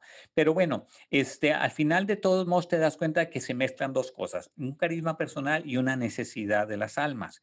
Y sí, evidentemente, pues yo lo que más, más que nada me empezaron a pedir bodas, fíjate, eso fue lo que me empezaron a pedir. Medio que empecé a ser medio uno de los padres de eh, famositos para celebrar bodas. Y entonces eh, les gustaban las homilías y entonces estaba la otra niña que se iba a casar en la boda y entonces ella te busca después porque quiere que tú también la cases y así, ¿no? Entonces por ahí fue por donde yo me fui, me fui decantando por la, por la parte de, de, aprender matrimonios. ¿Por qué? Porque lo que yo sí hacía, cada vez que alguien me pedía una boda, le decía, de acuerdo, yo los caso con mucho gusto, pero conmigo se van a sentar cinco veces. Aparte... Ah, pensé que ibas a decir, pero lean mi libro. No, no, no. No, no, no. Yo les decía, tienen que venir a hablar conmigo cinco veces porque yo sí tengo que tratar con ustedes estos temas a fondo. Son los mismos temas que van a ver en el curso. Oye, ¿cuántos patinaban, padre, después de eso? Más que echarse para atrás, no, no se echaban para atrás, pero sí de pronto me ponían los ojos como de plato, ¿no? Como que no se esperaban eso, ¿no? Entonces yo dije, a ver, espérame, estamos a tiempo, para eso es esto, para que ustedes se den cuenta de a qué le están entrando y sobre todo para que sepan, aunque sea, que sepan que, que ese tema no está resuelto o que ese tema es un tema pendiente o que ese tema lo van a tener que afrontar de alguna forma en el futuro y ahorita no está resuelto. porque luego, digo, los que nos escuchan saben, ¿verdad? Está estos año y cacho de planear tantos detalles de la fiesta y de la luna de miel y de todo. Y para el matrimonio, pues checa ahí en estas pláticas o, retiro que pues fui medio que a fuerzas y tal. Y pues estaba al mismo tiempo viendo el fútbol o acá o en el celular. Y pues no, ah, pero ¿cuántas juntas no fueron a, o no fuimos, verdad? Para, para la, la música, para escoger esto, tal. Cinco, cinco con el padre, pues sería lo mínimo, ¿verdad? Bueno, afortunadamente venían normalmente con mucho gusto. Este, sí me di cuenta que luego, se enganchaban con las pláticas y les gustaba. Y bueno, venían la segunda, la tercera, la cuarta y la quinta, ¿no? Y, ya a partir de ahí yo me empecé como también a, preocupar por empezar, bueno, más que a preocupar, mm, empecé a preparar lo que era el curso prematrimonial y en aquellas ah. épocas Familia Unida empezó a ofrecer el curso ahí en el centro Grijalva, yo era el director y, yo entonces yo lo tomé el curso, o sea, en el sentido que yo era el director del curso, yo lo ofrecía como como principal expositor, digamos, llevaba el hilo conductor, no lo daba todo yo, invitaba a alguna pareja, invitaba a algún sacerdote, incluso a algún diocesano, el padre Pablo Mejía nos acompañó muchas veces ahí, y, este, y a otros sacerdotes también. Pero el hilo conductor, y era algo que a mí me interesaba, yo lo llevaba, porque de otra forma, si nada más invitas puros externos y no hay hilo conductor, pues empiezan a repetirse entre ellos. Ya me dijo lo mismo que el otro y el otro y el otro. No, aquí el tema es muy específico y yo redondeaba y redondeaba. Terminaba un expositor, yo lo redondeaba y lo, lo volvía a meter dentro del hilo conductor que íbamos siguiendo. Y así, al terminar eso, cuando, ah, perdón, ya terminando mi estancia en Monterrey, me van a mandar a Roma en 2000 2013, prácticamente, yo llegué en final de 2007, entonces prácticamente estuve casi los seis años en Monterrey. En el 2013 me mandan a Roma, pero yo tenía muy fresco todo eso y dije, no quiero que se me olvide, lo traigo muy fresco, lo voy a escribir. Y salió el libro de los siete grandes temas del noviazgo y matrimonio que aquí, aquí lo tengo por aquí. Ah, pero ese fue el segundo entonces, no fue el tercero entonces. No, fue el tercero. El de Guerra en la Alcoba lo escribí antes. Ah, ok, ok. Guerra en la Alcoba lo escribí antes más para la discusión matrimonial. Ok, ok, ok, ya. Y luego ya salió los siete grandes temas, que es como te digo, una especie de síntesis del curso prematrimonial, vienen todos los temas más aparte algunas habilidades matrimoniales, temas de como, pues recojo un poquito lo que estaba dicho. ¿Y todavía siguen ambos, eh, el de Guerra en la Alcoba y este de los siete, eh, todavía siguen disponibles en algún lado? Están en el arca. Sí, si los piden al ah, arca, sí. No sé si Amazon lo esté manejando o no, pero en el arca, en el arca sin duda sí deben estar, porque sí sabía que estaban en existencia. Lo que sí sé es que ya nos vamos a editar cuando saque yo el nuevo libro, porque adivina qué va a pasar. El nuevo libro va a absorber muchos de esos temas y yo prefiero darle ya otro, un nuevo libro con un nuevo formato y otro, y, sacar pues, un nuevo producto, digamos, ¿no? Claro, claro. Oye, y llegas entonces 2013 a Roma. ¿A qué fuiste a Roma? ¿Qué te, ¿Cuál fue el encargo?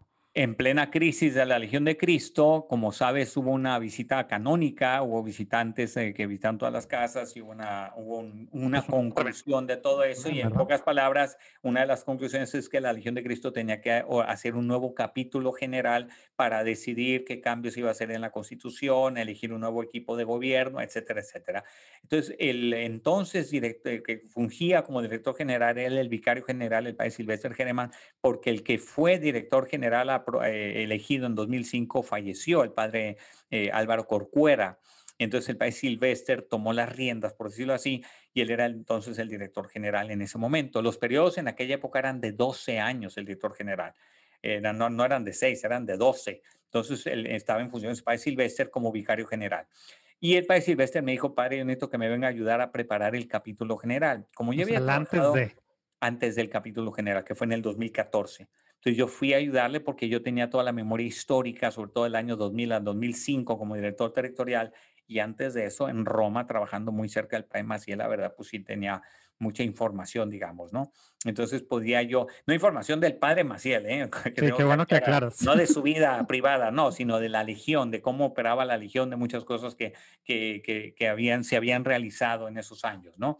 Entonces, él lo que necesitaba era que hiciéramos como un informe de todos esos años para presentarlo al capítulo general y en eso yo le, ayudé.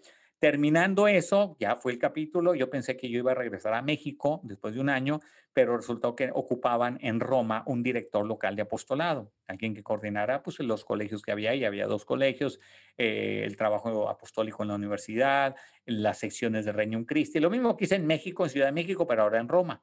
Y entonces, ¿Hablas italiano bien? O sea, ¿hablas italiano bien? Sí, pues imagínate, después de 11 años de vivir en Roma, hablo pues mejor que inglés, ciertamente. Todavía aquí estoy con mi inglés en San Antonio, todavía batallándole un poquito. No, ahí la llevo, pero, pero hablo más fluido, evidentemente, el italiano. Y este, y bueno, pues ahí sí estuve otros dos años más, estuve tres años hasta el 2016, que ya regresé a, me mandaron de nuevo a México. Pero ahí yo ya empecé a entrar en un discernimiento diferente, porque sí yo ya veía que el, el, el rumbo que yo había llevado de escribir libros, de dar conferencias, era cada vez más incompatible con lo que en la Legión de Cristo en ese momento se estaba decidiendo hacer. Querían que los religiosos estuvieran más en su comunidad, que no salieran de viaje, que no fueran a andar dando pláticas por aquí y por allá. Y yo sí lo sentía que era parte de mi carisma. Entonces, hablando con el padre Eduardo Robles Gil, él me dijo, ¿por qué no buscan el clero diocesano? Busque alguna opción. Y yo la verdad en ese momento me parecía como que totalmente fuera de mi órbita, fuera de cualquier posibilidad salir de la Legión de Cristo. Entonces lo que hicimos es que me mandó a Tijuana, casi en plan de discernimiento, fui de auxiliar de las sesiones ahí de adultos, pero yo iba más bien a discernir. Eh, y estuve tres años en ese discernimiento. En el Inter, pues tuve un percance abdominal muy severo, se me reventó el intestino grueso, parte del estrés que yo venía ah, arrastrando. no por accidente, sino por estrés. No, no, por el puro estrés. O sea, imagínate cómo estaba la situación, cómo la iba yo llevando por dentro. Que el doctor por este mismo proceso. Por ese mismo proceso. Y el doctor que me vio, eh, curiosamente, Bernardo Cuandró, que ahorita voy a mencionarlo un poquito más, él era el que atendía mucho a los sacerdotes legionarios ahí en, en Monterrey, él me vio este problema. Y, ¿no? Eh, y sí, tal cual, y me dijo, ¿sabes qué? Tú traes un tema no resuelto. resuélvelo, porque esto te está acabando el intestino. Y él no sabía nada de mi... a veces hay gente que no entiende estas cosas, pero es real, ¿verdad? Está ligado tal cual. Absolutamente. Entonces, total, para mí se fue una, también una señal importante a considerar en mi discernimiento total. antes de que yo discerniera, se reventó el intestino, literalmente. Entonces, estuve fuera de combate prácticamente ocho meses. Fue una peritonitis. ¿Y eso significa reposo total? ¿O qué significa? Bueno, al inicio, para empezar, estuve en terapia intensiva. Te operan de emergencia. En el Muguerza me llevaron, operaron de emergencia. El doctor me dijo, avísale a quien le tengas que avisar porque de esto se muere la gente. Ah. Y este, así de este tamaño estaba la cosa. Aparte me dijo, mínimo tres días en terapia intensiva, pidiéndole a Dios que no te dé una septicemia porque te mueres. Y número tres, este, de la colostomía no te libras. No sé si sepas lo que es la colostomía.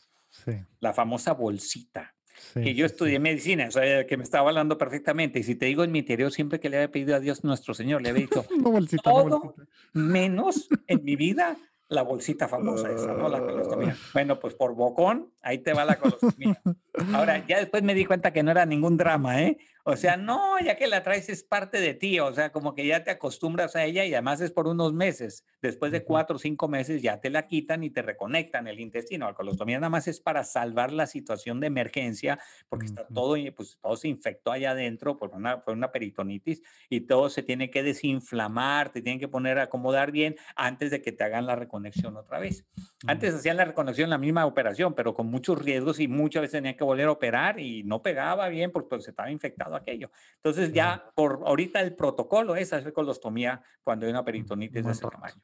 Oye, y ese proceso entonces, aunque estabas en Tijuana, esa parte la viviste en Monterrey, entonces, por lo que estoy entendiendo. Bueno, en Monterrey nada más en el hospital. Terminé mi convalecencia en el hospital, estuve casi 15 días en el hospital. Después de estar en terapia intensiva otros buenos días, salí de ahí, una familia en Monterrey muy amable me recibió en su casa para los primeros días de convalecencia, no podía agarrar yo un avión directamente. Y ya después de ahí, ya, pues agarré el avión, me fui a Tijuana, a la comunidad legionaria, y estuve toda mi convalecencia, y me la viví en la casa, pues estaba yo convaleciente. Y allá de, ya en ese, en ese momento sí me quedó muy claro, a ver, yo no puedo, no tengo que esperar a ver qué otra manguera se revienta allá adentro para decidir que, que, que, tengo que eh, buscar por otro lado, ¿no? Entonces, sí, hablando con los superiores, vimos que era muy claro. ¿2017? 2017-2018. Ah, entre, entre la peritonitis o la peritonitis fue en, noviembre, en diciembre del 2017, particularmente. Ahí fue cuando tornó la bomba. Así, acabo de cumplir tres años. Fue el 11 de diciembre la operación. Amanecí el 12 de diciembre en terapia intensiva. De la Virgen de Guadalupe. Entonces, creo que me quedó claro quién me rescató por ahí. Oye, y digo, hemos platicado aquí, bueno, de hecho también con un legionario, eh, con el padre Javier de la Torre en su proceso, digamos, para, para encardinarse, y también con un ex carmelita también para encardinarse, y con, ¿quién más? Pues ya no me acuerdo con quién más. Pero tu, tu, tu parte de, digamos, ya, ok, esto fue el empujón que, que, necesitabas para tomar la decisión de que pues tu carisma iba por otro lado y tenías que dejar a, a los legionarios de Cristo. Eso, pues bueno, tú estabas súper convencido y, era parte de algo, pues ya era parte, digamos, pues suena medio gacho decirlo, pero en eso se convierte, pues esto, ¿no? Era parte de tu identidad, el ser legionario. ¿Cómo, cómo es este proceso de, de, pues ya, me veo orillado porque no veo tal, pero al mismo tiempo, pues humanamente es una cosa súper difícil? O, fue, no, sabes qué, ya, tuve esto, tan tan. No, obviamente, te puedo decir que haciendo una analogía muy... Mm, no muy cercana, pero analogía con el proceso que seguí para dejar la carrera en el TEC e irme al seminario. Así como fue de un cambio fuerte, tenía yo un proyecto de vida, yo tenía muy claro lo que quería hacer y tenía, mi vida era eso. Y una cosa era los 20 años y otra los, ¿qué? 35 años. Pero en parte también yo dije, ahora tenía 53 años cuando estaba haciendo este proceso, dije, o lo hago ahorita o ya no lo voy a hacer en mi vida. Claro. Eso también está muy claro. No va a esperar a los 60 años para hacer esto, ni a los 65, ni a los 70, no. O si es, es ahorita. Y si no es, ya no va a ser. Y por eso dije, bueno, pues es bien fácil, bueno, bien fácil. Quiero decir, tomo la decisión, exploro y veo qué puertas se abren. Y ahí es también va a hablar Dios. Dios te va a hablar a través de las puertas que se cierran y de las puertas que se abren. Y, y, se abrió la puerta de San Antonio. Sí, tú, tú estás en, en, en, pues en Tijuana para este proceso y dices, voy a empezar a probar y es tal cual empezar a mandar, platícanos un poquito de qué significa eso. Empiezas a escribirle y, y, a lo mejor para los que no han escuchado algunos de los otros episodios, ¿qué quiere decir el dejar a una, a una orden, pues una congregación religiosa como los legionarios de Cristo para convertirse en diocesano? ¿Qué quiere decir el hecho de dejar de ser religioso? Eh, y, y por un lado, ¿y cuál es el proceso? ¿Qué es lo normal? Sí, bueno, no sé si la gente sepa, y ahorita lo aprovechamos para aclarar, que hay dos tipos de sacerdotes en la Iglesia Católica, los religiosos y los diocesanos. Religioso es el que pertenece a una congregación, orden religiosa, como son los jesuitas, los carmelitas, los dominicos, los benedictinos, los legionarios de Cristo, etcétera, etcétera. Esos son congregaciones religiosas u órdenes religiosas y entonces el que quiere ser uno, un religioso, sacerdote de esa congregación, no entra al seminario de su ciudad, sino que se va al seminario de esa orden religiosa. En nuestro caso era en Salamanca, como bien mencionaste antes, mencionaste antes uno de los seminarios era ahí. Había otro en Estados Unidos, había otro eh, hubo en Chile o en Irlanda o en varios países. Este, en cambio, el seminario, el diocesano es un seminario, uno, un joven que quiere ser sacerdote, pero no quiere pertenecer a ninguna orden religiosa, él quiere ser sacerdote para su ciudad. Entonces, cada ciudad, especialmente su, su ciudad, tiene un seminario. Normalmente ciertas diócesis, la mayoría tienen algún seminario o tienen algún seminario de referencia donde mandan a estudiar a sus seminaristas. Entonces, entras al seminario, te ordenas sacerdote, dependes de tu obispo, de tu ciudad, y ese obispo te manda a una parroquia y después a otra, y después a otra, y te andan moviendo dentro de tu ciudad. Esos no van a andar viajando a otros países, ni van a estar cambiando de, de, territorio, ni nada de eso, ¿no? Entonces, esa es la gran diferencia. Y luego también, obviamente, la otra gran diferencia es que el, carisma, ¿no? tiene votos, ¿no? y voto el, tiene voto de pobreza, castidad de obediencia, mientras que el diocesano no tiene voto ni de pobreza ni castidad de obediencia tiene promesa de celibato, que es diferente al voto, jurídicamente diferente al voto de castidad, aunque en la práctica viene a ser casi lo mismo, prácticamente lo mismo. En cuanto a la pobreza y la obediencia, es muy diferente, porque el religioso, el diocesano, no tiene voto de pobreza. Es decir, yo puedo heredar, si mis papás fueran millonarios, por decir una cosa, cosa que no es cierto, pero me podrían heredar todos los millones del planeta a mí, y yo ser el dueño de esos millones, y claro, yo ya como, sacerdote los, los eh, usaré para obras de caridad o lo que quiera, pero yo no tengo voto de pobreza. Claro, la iglesia recomienda a los sacerdotes vivir con austeridad, vivir no haciendo alarde de riquezas, también eres un hombre que se supone representa también a la iglesia en ese aspecto, de seguir a Cristo de alguna forma, pero no como el religioso que tiene un voto de pobreza, que decir, todo lo que tiene no lo tiene, no es de él, se lo da al superior y se lo pide al superior y no puede comprar nada por sí mismo. Y la obediencia, lo mismo. Nosotros no tenemos votos de obediencia como diocesanos. Tenemos promesa de obediencia al obispo. Al obispo lo Pero no tienes un superior en la casa al cual le tienes que pedir permiso para ir a la esquina, cosa que sí tiene que hacer el religioso. Un religioso observante tendría que pedirle permiso al superior para irse a la esquina, para ir Qué bueno que aclaras lo de observante, padre.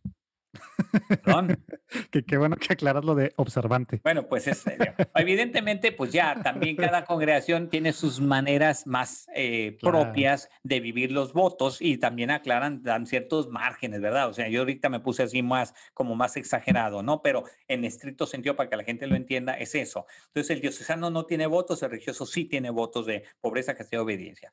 Y el diocesano, pues depende nada más del obispo. Ok, entonces el proceso del cambio es que tú dejas una conexión religiosa, puedes hacer diocesano, sí, se llama incardinación. Normalmente siempre aprueba, es decir, vas a una diócesis y el obispo te tiene que aceptar, aprueba, y después de cinco años, o por lo menos hasta cinco años puede durar el proceso de incardinación. Ah, pensé que el estándar era un año, es cinco años entonces. No, el derecho canónico marca que hasta los cinco años puede durar el proceso de incardinación. Si a los cinco años el obispo no te ha corrido de su diócesis, ya, quedas incardinado automáticamente. La mayoría de los obispos que hacen te observan por dos o tres años. Al menos tres años. Aquí en la San Antonio lo que yo he visto es que en general a los tres años ya te dan la incardinación. La incardinación, para que la gente también lo entienda, es como la ciudadanía a nivel eclesial. Es cuando ya te hacen ciudadano de esa ciudad, ya eres miembro de esta ciudad. Te registran en la ahorita, yo ahorita, por ejemplo, aunque vivo como diocesano, estrictamente hablando, jurídicamente sigo siendo religioso de los legiones de Cristo, mientras no me da la incardinación el obispo. Estoy admitido a prueba pero no he sido incardinado todavía. Hasta que no me dé la incardinación, dejo de ser religioso. Hoy sigo siendo religioso, pero los votos están como en suspenso. Dicho es lo que dice la, la carta que te mandan, dicen tus votos están como en suspenso mientras vives esa experiencia. Sí, una pequeña interrupción más para platicarles de Tata Vasco, el español que se hizo indígena. Este podcast padrísimo que estamos lanzando. Ahorita puedes escuchar el piloto que es una pues es un podcast único en español, una investigación, reportaje, está digamos el promotor de la causa de canonización, juez de la causa, cardenal, el papa, eh, arzobispo, historiadores, indígenas, todo para, para de una forma bien diferente con historiadores también de la época, digamos, vamos, al principio tenemos una parte en diferentes voces con efectos especiales y demás de la vida de él, y luego pues vamos desentrañando no solo su vida y por qué aplica para el hoy de México y para el hoy de nuestro mundo, de nuestra Latinoamérica, pero también vamos entrándonos al proceso de canonización. Y la semana pasada justo el Papa dio el siguiente paso y está a un paso de ser beato y esto vamos a ir acompañando todo el proceso detrás. Imagínense algo único que nunca se ha hecho, padrísimo para que conozcamos pues lo que está pasando realmente. Tata Vasco, el español que se hizo indígena en cualquier plataforma. Ahí abajo lo pueden escuchar. Regresamos a la platicada. ¿Y, y cómo es el proceso? Ahorita quiero llegar a qué pasa si no te, si no te aceptan ahí, pero, pero el antes de tú estás buscando a obispos locales y tienes que mandar cartas y convencer o, o, cómo, cómo, haces? Lo primero es que tengas el beneplácito de tu propia congregación. Ah, bueno.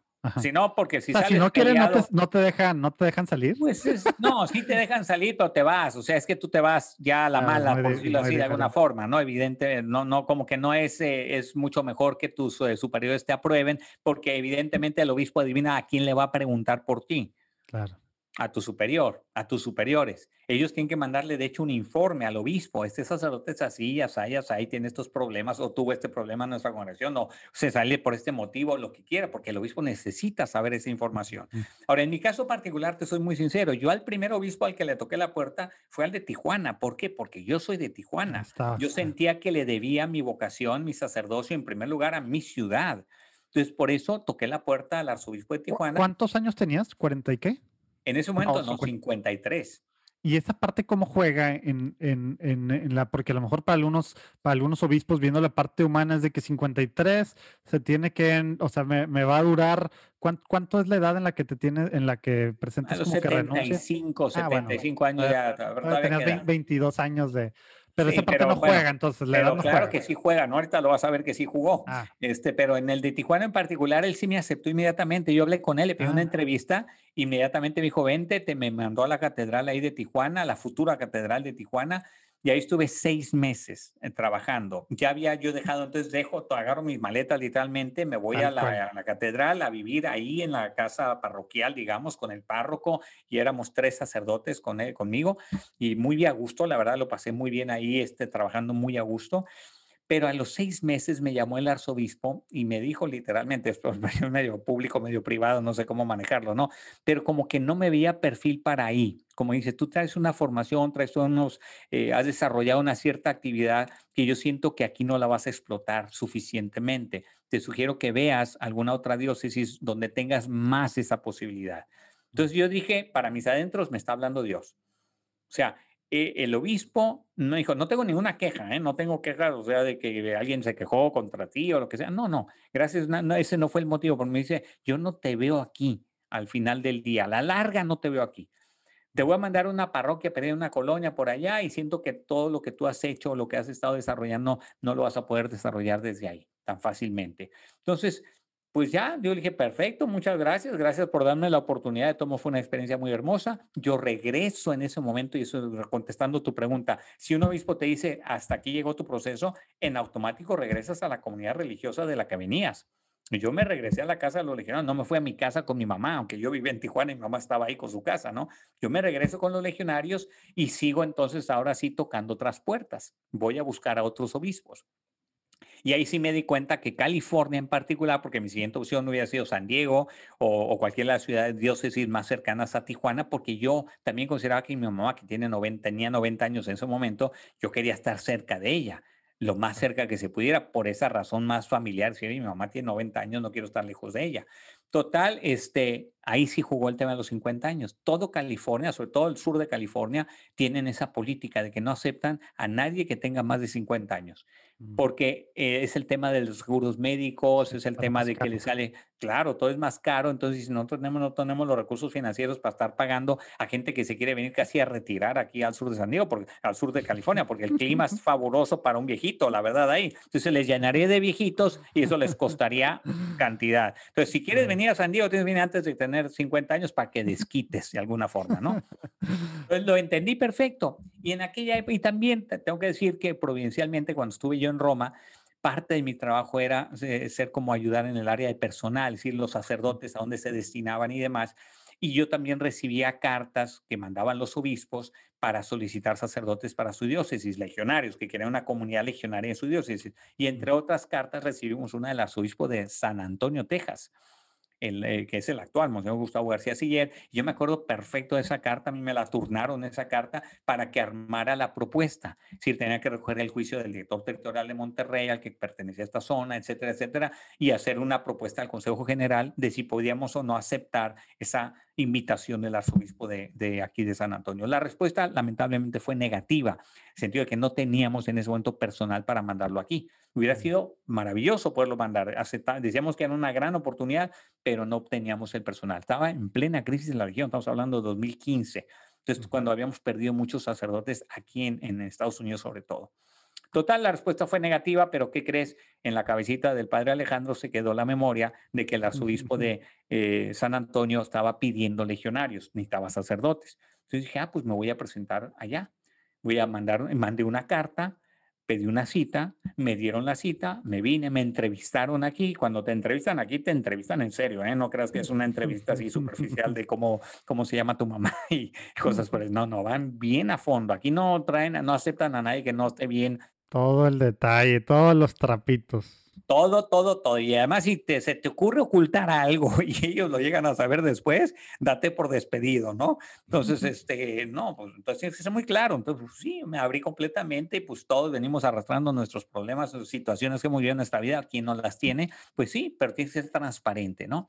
Y ya después de eso, ya me regresé yo a Tijuana, después de la cita, otra vez, ella, ellos me dijeron, esto se tarda muchos meses. En noviembre vemos, yo me vine a entrevistar en mayo. En noviembre es cuando empezamos a analizar las propuestas, las solicitudes que tenemos. Imagínate. Entonces, mientras que hice, pues quedarme en Tijuana esperando. Eh, ¿Qué haces en términos de, de, tus encargos o demás? Digo, porque, pues bueno, después de seis meses fuera, regresas a vivir ahí, tienes encargo, ¿no? Con los legionarios, ¿cómo funciona esa parte? Más bien, eh, por prudencia, como yo estaba en ese proceso, yo ya no me involucré, ya no me involucré en las actividades propias del movimiento y eso, y también los superiores me lo pidieron y, yo estuve de acuerdo en que no era el caso que me pudiera yo meter a la sesión, atender a gente en dirección espiritual por parte de la religión, pues no, porque yo estaba en ese proceso. No, me dediqué a escribir.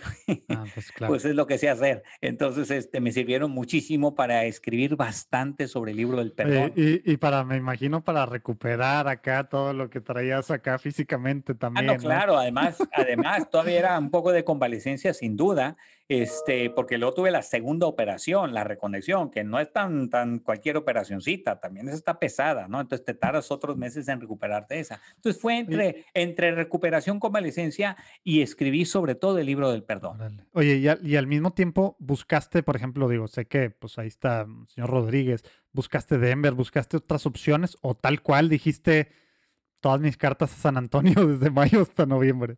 La única diócesis que sí fui a buscar también fue Los Ángeles. Los Ángeles me parecía que no estaba tan cerca de Estados Unidos, de, Tijuana, no tenía el problema de los 50 años, Los Ángeles, eso sí me enteré, y fui, me presenté y en principio también tuve un par de entrevistas ahí y en principio parecía que todo iba muy bien, pero luego resultó que no vieron prudente en ese momento aceptarme porque en la ciudad de Los Ángeles estaba a punto de salir en ese momento a la luz, parecía un escándalo de temas ah, de pues del cardenal. Bueno, pues cosas que salí, iban a salir. Digo, no, pues no es, pues sigue siendo, ¿no? Pero sí, del arzobispo anterior. Pues no, no sabía yo bien el detalle porque la verdad no supe al final si salió o no salió, pero eh, además había una lista de sacerdotes que iban a, tener que publicar de alguna forma que, que, había habido abusos en los años anteriores, ¿no? Y de alguna manera me dijeron, me hicieron saber o sentir tú vienes de una congregación que ahorita lamentablemente trae este estigma. Entonces, si los medios nos están observando con lupa ahorita y nos se dan cuenta que te estamos aceptando a ti, que vienes de esa congregación, híjole, se nos van a echar encima. Entonces, la palabra así literalmente que me dijeron al final es keep in touch. O sea, mantente en contacto, sí nos interesas, pero ahorita no, vimos prudente eso. Entonces, en ese inter, en ese momento recibió la respuesta, ya era octubre, ¿eh? para eso ya era octubre de ese año, recibí la respuesta de San Antonio que ya me aceptaban en San Antonio. Entonces, a partir de ese momento ya suspendí cualquier búsqueda porque yo ya sabía que venía a San Antonio. El resto era nada más, pues, hacer todo el trámite de migración, todo el proceso, hay que seguir todas las, todo el caminito, ¿no? Y así es como llegué a San Antonio en julio del año siguiente, en julio de 2019 fue cuando yo llegué ya aquí oficialmente a San Antonio. Oye, padre, y, por ejemplo, este, que a lo mejor tenía algo que ver con lo que te decía el, obispo de Tijuana, pero pues vienes de, una congregación, como son los legionarios, que ahorita que decíamos del tema de las reglas, pues a lo mejor si pudieras decir, pues en, en, en, en un, en una, pues digamos así, poniéndolos en un plano, pues a lo mejor en la mente al menos de uno fuera de, pues piensas a que son los que más viven comunidad, más tienen cosas eh, acá, más tienen temas de reglas, más ta, más estructura, digamos así, más que otras congregaciones que pues a lo mejor si los ves pues más libres, por así decirlo, ¿verdad? ¿Cómo es de vivir eso? Algo que luego, pues que hemos platicado aquí con, con algunas personas, laicos y, y, padres, sacerdotes de diferentes congregaciones o, o que, que llegas a una cosa que es pues lo contrario, en ese sentido ya no hay ni siquiera ni siquiera obligación, por así decirlo, de dirección espiritual, ni vida en comunidad, ni momentos de oración acá en comunidad, ni, o sea, es el otro extremo, digamos, ¿verdad? Que, bueno, pues también es algo muy complejo para, para, para, para, personas, a lo mejor sacerdotes que no tienen el hábito o diferentes hábitos o diferentes cosas, pero para ti también me imagino que fue un cambio así de, de, de forma de todo. ¿Cómo, ¿Cómo es el vivir un cambio así, padre? Primero tengo que decir que fui, he sido muy, muy, y voy a, tener que poner un tercer, muy afortunado de haber llegado a, este, a esta diócesis. En primer lugar, porque el arzobispo es muy cercano. Eh, mm. digo, además me mandó a la catedral. Es un pastor, pastor, es pastor, no es un político, no es un, no digo que los obispos sean políticos, pero como que les da ah, más. yo, sí, yo sí lo digo. Bueno, él es muy pastor y además me mandó a la catedral. Adivina dónde viene él cada semana. Viene a la catedral, nos encontramos todas las semanas, todas las semanas nos cruzamos en la calle, en la banqueta. Además, he celebrado con él muchas veces en misa. Es decir, hay una relación muy cercana con él, para empezar. Y eso pues te hace sentir que no estás tan abandonado o tan lejos o tan aislado. Número dos, me manda a un lugar donde yo no soy el jefe yo tengo aquí un rector y tengo además, cuando llegué éramos cuatro sacerdotes, entonces también eso fue una bendición porque yo no vivía, no llegué como piensan muchos gente que te mandan una parroquia ya solo cuando venías de una vida de comunidad. No, no, no. Aquí me mandaron una mini comunidad, si tú quieres, de cuatro sacerdotes. Conmigo éramos cuatro. Y de alguna manera vivimos una cierta vida de comunidad. No igual, evidentemente, a la vida religiosa, pero vivimos, eh, estamos juntos, dormimos aquí en, un mismo lugar, en un mismo ámbito, cada uno con su cuarto, evidentemente, pero compartimos el comedor, la cocina, etcétera, etcétera. Entonces, un cierto ambiente de comunidad hay. Tercero, gracias a Dios, lo que son los hábitos de vida espiritual pues estos ya son parte de ti, ¿no? Si tú dependes de que te estén vigilando a ver si haces o no haces la oración, si haces o no haces o rezas el rosario, si rezas o no rezas esto, pues estás perdido, o sea, nunca asimilaste esos hábitos de vida espiritual. Yo, gracias a Dios, lo único que he hecho es volver a hacer exactamente lo mismo que hacía cuando estaba en la Legión en términos de vida espiritual, es lo mismísimo que hago ahorita. Me levanto a la hora que me levanto, 6:15 de la mañana, de 7 a 8 hago mi meditación como la hacía en la Legión de Cristo, una hora. Ahí aprovecho para hacer mis laudes, termino mi meditación, me vengo a desayunar y empiezo a trabajar. De 9 a 8 y media, 9 ya estoy en mi oficina escribiendo dos horas. De 9 a 11 es mi, mi tiempo de escribir. A las 11 empiezo a sacar pendientes. A las 12, y esto sí es novedad, todos los días de 12 a 2 estoy confesando. Dos horas mm. todos los días confesando. Eso en la Legión de Cristo no lo tenía. Y, entre, y, aquí es todos los días confesamos. En esta iglesia, ponemos en la Catedral de San Antonio, tenemos horario de confesiones de 10 de la mañana a 4 de la tarde todos los días. Y además, déjame decirte, de domingo a domingo. No es que hay un día que no hay. Todos los días estamos confesando. Wow. Claro, hay un día que tenemos libre cada uno de nosotros y eso sí es una novedad. Yo el primer día que me encontré con mi día libre, que no existía en la Legión de Cristo, sí me pasó que, ¿y? ¿Y ahora qué hago? O sea, ¿Qué se supone que se debe hacer en un día libre? Entonces ya me organicé, ya te voy a decir qué hago en mi día libre. Encontré una universidad muy bonita que me gusta mucho, que es Incarnate World, que tiene una biblioteca maravillosa. Ahí me voy en la mañana, la mañana me la paso en la biblioteca escribiendo, es, mi, es, mi, es lo que yo hago, escribir ahí mismo tienen capilla, me hago mi hora eucarística en la capilla, de ahí me voy a comer a algún lado y ya la tarde esa sí me la tomo más de relax y me voy a hacer alguna comprita que necesito o que necesito o que si quiero ir al cine, cosa que ya puedo hacer también, antes no iba jamás al cine, ahora puedo ir al cine a ver alguna buena película, si hay en ese momento, si no hay pues me vengo a la casa toco la batería, tengo una batería, si sabes que soy baterista ah, muchos años, tengo mi batería aquí en el cuarto, una batería electrónica y todos los días hago ejercicio, eso sí, eso sí. ¿No, se quejan los vecinos, padre? No, porque esa no es acústica, es electrónica, entonces no hace ruido más que aquí en los, en los, en los audífonos. Entonces, como que ya empiezas a agarrar un ritmo y te das cuenta de que en realidad depende de ti cosa que también debería ser con los religiosos, eh, y nos insistían mucho en la Legión de Cristo. Si tú no interiorizas los hábitos de todo y nada más vas a actuar porque te están vigilando o porque es la regla, pues estás perdido. No, claro, pero, pero también pues la comunidad, sobre todo en los, en los downs que pues todo mundo tenemos en nuestra vida, ¿verdad? En, en, la parte, pues bueno, tanto emocional como, como espiritual, pues también ayuda de alguna forma, pero pues tú la tienes de otra forma, ¿verdad?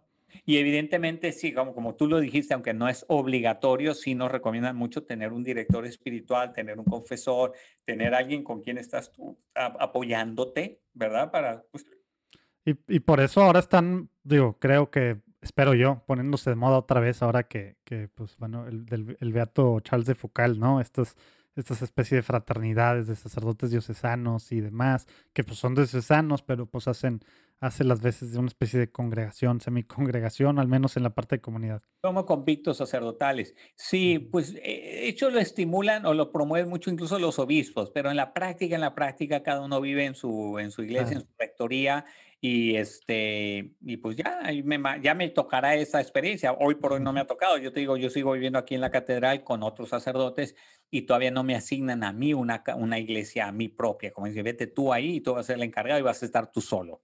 Eso no lo he vivido, ¿no? Ya llegará el momento y bueno, pues ya, ya te platicaré otro día cómo se vive aquello. Oye, padre, para, para ir terminando y antes de irnos a, a, la, a la sección de preguntas rápidas, ¿qué, qué digo?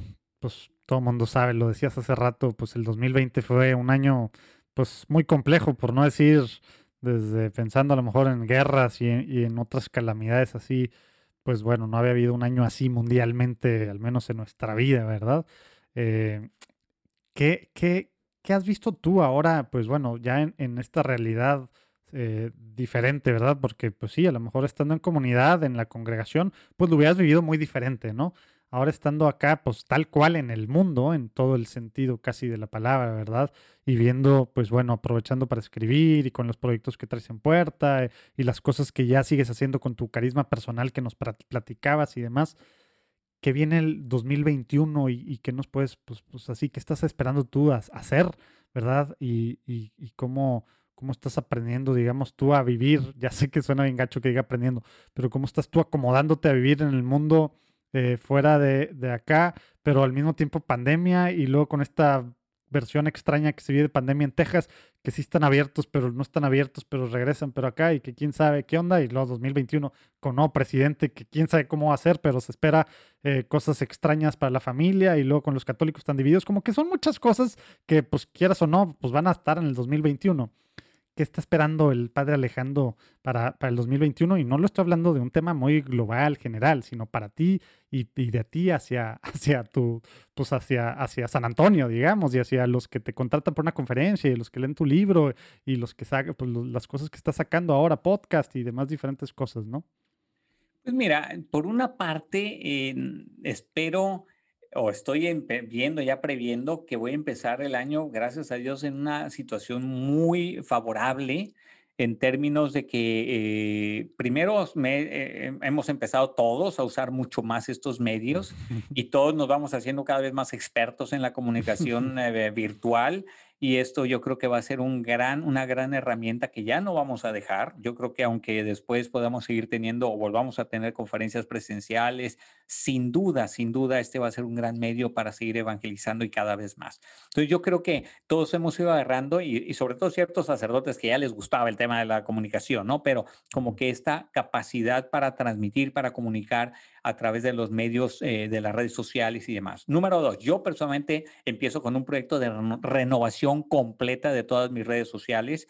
Este, acabo de encontrar una persona que es especialista en el tema y me va a echar una buena, muy buena mano. Ya me dio muchas ideas de lo que podemos hacer. Siento que estaba produciendo contenido que no está llegando más que a un grupito muy limitado. Entonces, cuando son contenidos que podrían tener un alcance muchísimo mayor. Entonces, eso eh, le dije, perfecto, hacemos aquí una sinergia. Este, yo pongo los contenidos, tú pones toda la mercadotecnia y toda la, todo lo que hay que poner para que esto mm, llegue más lejos y ya está, ¿no? Número tres, ya tengo pues por lo menos dos proyectos editoriales en puerta, en, particularmente el libro del perdón, que ese es al que le voy a hincar el diente en cuanto empiece el año, ya con la editorial, empezar lo que es el, ida, las idas y venidas de las, eh, que te empiezan a editar el texto y empiezas a aprobarlo, no aprobar, cambios y ajustes y demás. Entonces eso se vuelve muy interesante, una dinámica muy padre. Y por otra parte, pues el trabajo aquí en la catedral, que ya lo tengo cada vez como más eh, ya no me sorprende tanto porque antes, tanto, todo era nuevo, ¿no? Ahora ya como empiezo a agarrar callito y empiezo también a organizarme mejor y a poder rendir más, ¿no? Y a ver áreas de oportunidad, a ver qué puedo mejorar, dónde puedo...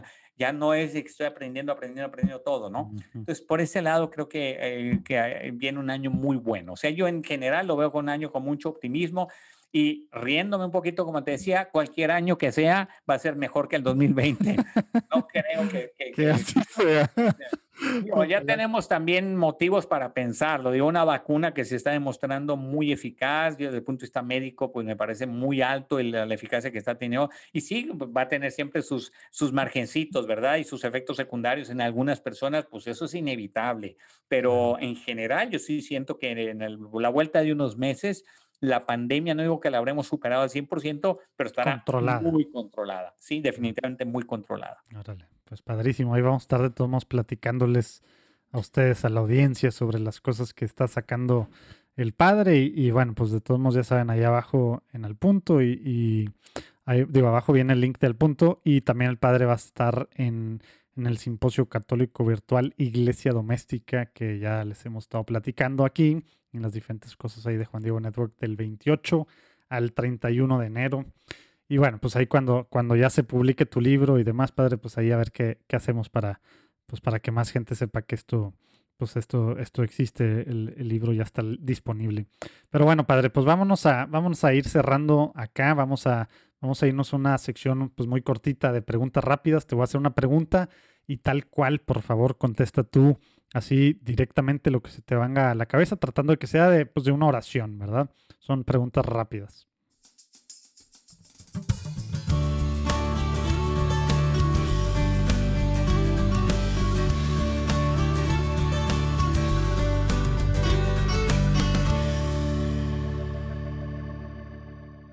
E, esta parte no me la habías platicado antes, ¿eh? Es, es, es el, es, el, es el, la sorpresita, padre. no, primero algo que, que, creo que no entramos tanto aquí, eh, pero, pero bueno, también es, es, importante de repente puntualizar. ¿Te acuerdas la primera vez que tuviste una experiencia espiritual, padre? ¿Cuántos años tenías y concretamente qué fue? Fui a una iglesia, un grupo de oración de niños. Tenía yo como 10 años. Me invitó un amigo y era un grupito de oración tipo carismático, tal cual, pero de niños. Y de hecho lo dirigía a mi amigo. Y yo estaba ahí participando y me acuerdo que llegué esa, esa tarde después del grupo de oración, de cuenta con un nudo en la garganta de emoción, o sea, como que te sentiste tocado por aquella experiencia. Fue, me quedó muy grabado esa primera eh, experiencia espiritual. Wow. Oye, padre, ¿tienes algún santo patrono, santo favorito? Uy, pues varios, este, pero bueno. Eh, top, top, top, top. Top, top, top, San Juan Pablo II. Ándale. A empezar por él, que ha sido mi mentor desde que mi vocación y todo esto y haberlo seguido por muchos años. Este, mm, Eh, obviamente Santa Teresa de Lisieux me encanta mucho su espiritualidad, el abandono en las manos de Dios, de, todo lo que es eh, su, diario espiritual. Eh, así te digo dos o tres rápidamente, pero, y bueno, pues de los primerísimos San Pablo, ¿verdad? San Pablo que es el apóstol de la evangelización, un gran líder para mí, de, como un gran, un gran modelo de evangelizador. Órale, padrísimo. Oye, padre, ¿qué significa ser católico hoy en día? hacer la experiencia de Cristo hoy en día. Me gusta mucho definir el catolicismo como una experiencia personal, no como una doctrina, no como un conjunto de eh, enseñanzas o de, o de reglas de conducta, sino una experiencia de Cristo. Y para mí ser católico hoy significa experimentar su presencia. Ándale, padrísimo. Y más ahora hay que recordárnoslos, ¿verdad? Con tantas divisiones de repente, sobre todo en, pues en Estados Unidos, ¿no? Entre católicos y empieza este rollo acá y ya no sabes si es preceptos morales o nada más reglas, ¿verdad? Y ya no es el tema de, sea, una religión sin, sin, sin este encuentro personal o experiencia personal, pues bueno, no tiene ningún sentido, ¿verdad? Oye, padre, ¿tienes alguna oración que te guste orar, rezar seguido que, que nos pudieras compartir? Cortita, larga, jaculatorio. La oración que rezo todos los días y varias veces al día es la misma que me enseñaron en la Legión de Cristo y que la tengo aquí, aquí la tengo, en, aquí la tengo porque la tengo en inglés, o sea, porque ya, la, ya me la quise aprender evidentemente y rezar en inglés. ¿Qué es esta? ¿Acaso a leer? Dice, ven, veni Santi Spiritus. Órale, sí. Ah, mira. Ven Espíritu Santo, llena los corazones de tus fieles y enciende en ellos el fuego de tu amor. Envía tu Espíritu Creador. Y luego la oración misma, Señor, que por la luz del Espíritu Santo eh, llenaste en los corazones de tus fieles, los enseñaste, ¿no? Ahorita lo estoy leyendo aquí en inglés. En el mismo Espíritu ayúdanos a gozar de su consuelo y a, pues que, el Espíritu Santo nos, nos eh, encienda el corazón, por decirlo así, ¿no? Y te lo por Cristo nuestro Señor. Entonces, esto es una oración al Espíritu Santo y antes de, de, empezar, cada vez que llego aquí a mi oficina, prendo las luces y rezo esta oración y ya me pongo a trabajar. Oye, padrísimo, porque a veces pensamos así, voy a, voy a agarrar clichés eh, de la iglesia, pero, pero el Espíritu Santo lo tiene apropiado, digamos, los, los carismáticos, ¿verdad? Y a lo mejor gente no se, no se imagina pues, eh, pues legionarios, ¿verdad? Y en el sentido en el que, pues bueno, pues para empezar, pues la iglesia existe gracias a Pentecostés, ¿verdad? y que es donde... esta es la oración que me enseñaron desde el noviciado, antes incluso en la región de Cristo aprendí yo esta oración. Ahora, si me dices otra oración que me ha tocado muchísimo, muy profundamente, eh, en un momento de crisis particularmente, es la famosa oración del memorare ah, de, de San Bernardo Abad eh, porque yo estaba en, estaba en una, en una plena crisis también física, eh, cuando estaba de director territorial en México, a los seis meses me entró una depresión por desgaste, porque yo las quería cachar todas las bolas, como dicen, y andaba fildeando todas las bolas, total, me, me desgasté y fui a Houston, estuve en Houston en unos eh, estudios y demás, y fue a una iglesia, creo que era la iglesia San Vicente de Paul, y ahí iba, iba mientras se hacían pruebas y estudios para ver qué tenía. Al final tuve una tiroiditis subaguda, pero que se arregló en cuanto le bajé el estrés. Pero, este, pero hay una oración que estaba grabada en la pared y no me había percatado de eso hasta que un día me acerqué a la pared del presbiterio y vi que estaba escrita esa oración. Acuérdate, María, es famoso acordaos, ¿no? El memorare. Acuérdate, María, que jamás se ha oído decir que alguien que haya cuidado a ti se haya ido sin haber recibido tu auxilio, tu amparo, cómo va la oración, ¿no? Me encantó, me llenó de consuelo y bueno, ese día salí muy emocionado de esa iglesia. Uno de mis, de mis santos favoritos y, y siempre digo, aparte de, leer sus, que era, era duro, ¿verdad? Aunque era el doctor Melifluo, ¿verdad? Pero, pero era duro y, y, decían que tenían que esconderle las esposas a, a, sus esposos ahí en los pueblos por los que pasaba, ¿verdad? Porque si no se querían, se querían ir ahí con los cistercienses. Este, otro, otro rollo. Siempre, siempre trato de, regalar y ahora en Navidad aproveché La familia que alcanzó a Cristo. Creo que es una novela, pues obviamente, pues novela histórica, pero pues al final novela padrísimo de, pues al final de la vida de, él y de toda su familia, ¿verdad? Que, que todos son, sí, que todos son al menos, pues no sé si venerables o a lo mejor hay un par de siervos de Dios, ¿verdad? Pero los seis, siete hijos, ya no sé cuántos hijos eran, eh, y los dos papás, ¿verdad? Gerardo y Alicia, ¿verdad? Eh, todos son de siervos de Dios a, canonizados. Otro rollo. Oye, padre, un buen tip práctico que nos puedas dar digo, la idea es que los que están escuchando esto y más los que ya llegaron hasta este momento, pues quieren ser santos, ¿verdad? Están en este caminito, ¿verdad? Aunque luego nos escribe gente que, que es atea y demás, pero bueno, pues en general la mayor, al menos están buscando la verdad, ¿verdad? Los que están escuchando y, y pues quieren ver más allá. ¿Qué tenemos que empezar a hacer? Tú en tu experiencia, a lo mejor pues pensando, pues bueno, todo lo que has hecho, ¿verdad? ¿Qué cosa yo que estoy escuchando en este momento tengo que empezar a hacer hoy o mañana? Así, una cosa muy práctica para seguir en este camino, digamos, pues hacia el cielo? Híjole, aquí la, lo que pasa es que la respuesta depende de la situación particular de cada persona. Yo recibo todos los días en el confesionario a, pues, a mucha gente, cada uno con una situación diferente. Adivina qué crees que les digo a cada uno, una cosa diferente. Pues sí, según su circunstancia. Obviamente, si quieres algo genérico, pues. Tiene a San, Ignacio de Antioquía, ¿no? A cada enfermo su medicina, ¿verdad? Pues sí, evidentemente, ¿no? Entonces, eh, así lanzar al aire una propuesta, pues evidentemente la oración es como un, un, un este, un base, ¿no? Es, si no haces oración, estás perdido. O sea, quieres luz, necesitas oración. Quieres fortaleza, necesitas oración. Quieres paciencia, necesitas oración. Quieres esperanza, necesitas oración. Quieres eh, resistir las tentaciones, necesitas oración. Quieres eh, mm, levantarte de las caídas, necesitas oración. Lo que necesites, necesitas oración. Entonces, pues yo te diría, pues si me preguntas eh, en una palabra, ¿qué hacer? Orar. orar vale siempre. ¿no? Y este, como decía también Santa Teresa, el que no ora, no necesita demonio que lo tiente. Solito se cae, ¿no? Solito, sí, porque a veces este, pues sí, o sea, yo creo que la, la, oración es lo que yo les diría. Y como volviendo al tema de que si para mí lo importante de la fe es la experiencia personal de Cristo, pues ¿dónde haces esa experiencia personal? En la oración. Ante todo, no digo que sea el único espacio, pero a partir de la oración y después también puedes hacerlo en el apostolado, en el servicio, en la caridad, etcétera.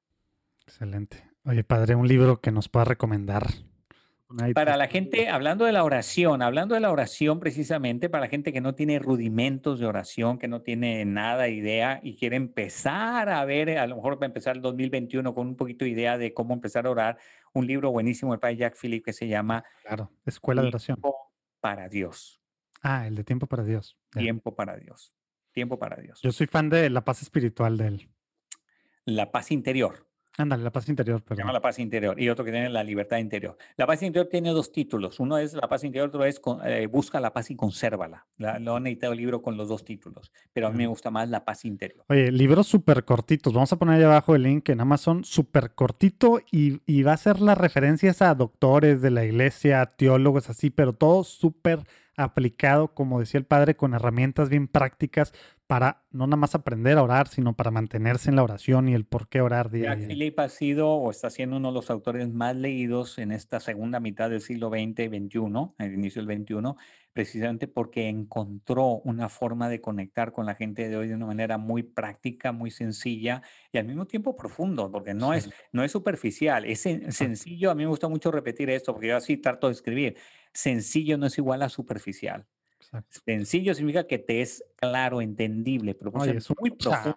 Al hacer eso, ¿verdad? bueno, pues ahí está la chiste, ahí está el chiste, como decía Steve Jobs en otro ámbito muy diferente, el culmen de la complejidad es la simplicidad. Exacto. Él pues logró hacer un iPhone que es lo más simple del planeta, pero canta complejidad está detrás de este, de este ¿no? De este aparatito que no tiene ni una tecla, pues este, eso es el culmen de la complejidad y la simplicidad. Entonces, esa es nuestra tarea como escritores, también católicos, cristianos, hacer que lo profundo resulte sencillo, resulte fácil de entender, pero que no pierda profundidad. Pero no pierda profundidad. Oye, padre, una cosa por la que quisieras que, bueno, pues nosotros en Juan Diego Network y todos los que están escuchando aquí platicando en católico pidiéramos alguna intercesión en particular. Por el Papa. Ándale. Por el Papa Francisco. A mí me, eh, eh, yo tengo una particular admiración, profunda veneración hacia el Papa Francisco y me duele, me, me duele muchísimo cómo hay grupos católicos que no terminan o de entenderlo o no lo quieren entender no Sin haberlo ni siquiera leído. Ah, ni, no, ya me pasó, ya me pasó el otro día una persona que estaba eh, discute y discute la última encíclica del Papa Fratelli Tutti. Y, y después de la discusión, o sea, en medio de la discusión, me permití interrumpir y dije, ¿ya la leíste? Y dice, no. Pero leí lo que dijo Taylor Marshall. lo que dijo Taylor Marshall y otros más por ahí. y Boris y bla, bla, bla. Yo de verdad me da una pena. Yo digo, a ver, primero, número uno, si yo tengo fe en el Espíritu Santo que guía a la iglesia, y yo creo que el Espíritu Santo escogió a este hombre, porque a través del conclave yo creo en esta, esa es mi fe, que escogió a este hombre es porque este hombre nos quiere dar un mensaje que viene de lo alto. Evidentemente no es que cada palabra que dice el Papa desde la puerta saliéndose, subiéndose al carro es oh, palabra de Dios. No, me queda claro, pero no saquen de contexto y sobre todo, ¿sabes cómo le diría yo?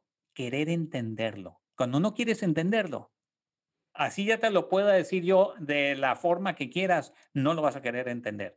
Y el Papa lo que está haciendo no está cambiando ninguna doctrina, está poniendo acentos. Yo siempre digo que cada Papa lo único que hace en su parte de es la misma doctrina, pero acentuada en puntos diferentes. Viene Juan Pablo II y pone el acento en el tema de la vida, ¿no? Y Evangelium Vitae y el tema de la verdad, Veritatis Splendor, son acentos. Llega un Papa Benedicto y pone el acento en la fe, en las virtudes teologales. Tres, tres cartas encíclicas son las virtudes teologales. Ese es el acento que él no estaba hablando ni de la justicia social ni de otras cosas. Viene el Papa Francisco y empieza a hablar de la fraternidad, de la justicia social, de cuidado con los marginados y los descartados y el tema del cuidado del ambiente. Oye, esos son los acentos, pero eso es doctrina social de la evangélico 100%. Pero, o sea, es doctrina social de la iglesia y además escrita en la última encíclica para todo el mundo. Por tanto, no esperes un lenguaje excesivamente espiritual o católico. esa carta es para el budista, para el musulmán y para todo, y además para los católicos. Y, lo aclara en los primeros puntos, ¿verdad? Lo dice bien claramente. Esto no es solo para los católicos y después de hablar del imán, habla de eso. Es querer, querer no entender, querer. Oye, y ya que estás diciendo, ya que estás diciendo eso, padre, esta semana estamos sacando en Juan Diego Network el, pues el audiobook, pero en formato de podcast gratis para todo el mundo, precisamente Fratelli Tutti cada, cada capítulo, ¿verdad? Creo que el primer episodio es hasta el punto 56. Eh, entonces, no tenemos tristemente esta, esta cultura de lectura, los latinos, ¿verdad? Eh, y bueno, en particular creo que los mexicanos, que cada vez que dicen de que leemos tres libros al año, yo digo, uy, ojalá. yo creo que es mucho menos que eso, pero bueno, pues no hay barras. No lees, ok. Qué triste que no leas, no voy a decir, ok, neta, me da tristeza. Pero bueno, pues sí, respondiendo, para responder a tu pregunta, yo debería eh, pedir por el, por el Santo Padre, que es nuestro pastor, que es nuestro vicario de Cristo, y que el Señor lo llene de fortaleza y sabiduría en este momento. Y aparte ahora, digo, a lo mejor ya que está saliendo esto va a estar, va a estar más en boga estos, pero ahorita de seguro has visto que se, supuestamente, aunque ya lo aclaró que no, Austin Ivory, ya ves que este que se ha convertido como que en el, en el biógrafo oficial eh, y con el que tuvo el último libro, eh, pues coescrito, ¿no? De una forma Dice, dicen, están sacando muchos medios en estos días que, que él dijo en el 2015, ¿verdad? Que, que a finales del 2020 iba a, a, pues a claudicar, digamos, el, el, el, Papa y tal, y ahorita estoy viendo así, sí, a renunciar y, tan, y tanta gente así. Hay que pedir mucho por él porque está tremendo por todos lados internamente y bueno, la labor que está haciendo también dentro de la iglesia, limpiando muchas cosas, temas también financieras y demás, pues bueno, hay mucho ataque, ¿verdad? Pero bueno, pues muchas gracias, Padre, por, por, tu tiempo. Gracias a todos los que están platicando, digo, que estuvieron aquí en Platicando en Católico. Esperemos que, que tengan un, un, muy buen fin de, del 2020 en familia, tal como, tal como se puede ahorita, ¿verdad? Sin tanto viaje y demás, que también haya servido al menos para esa parte de estos últimos momentos del año.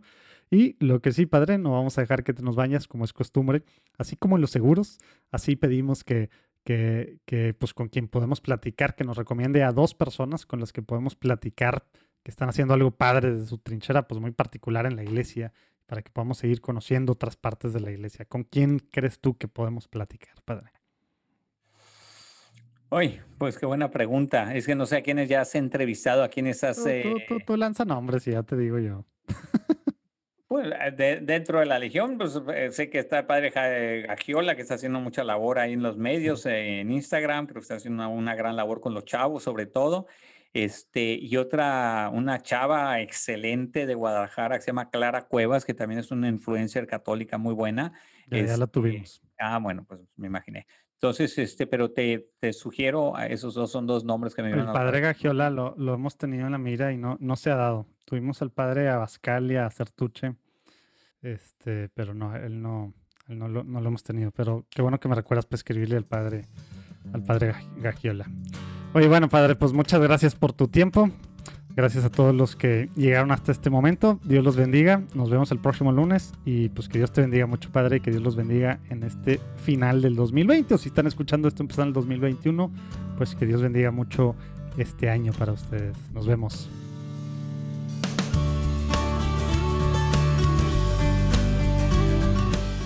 ¿Qué tal la platicada? No, hombre, faltó entrar en muchos, muchos detalles, ¿verdad? Pero bueno, espero que estas dos horas les hayan sido leves. Se puso buena la platicada. Acuérdense que pueden escuchar su podcast al punto en Juan Diego Network. Ahí abajo viene el link. Y, bueno, también él, él en, en el Simposio Católico Virtual Iglesia Doméstica. Dios los bendiga. Espero que tengan un muy buen cierre de año y pues excelente comienzo del 2021. Nos vemos el próximo lunes.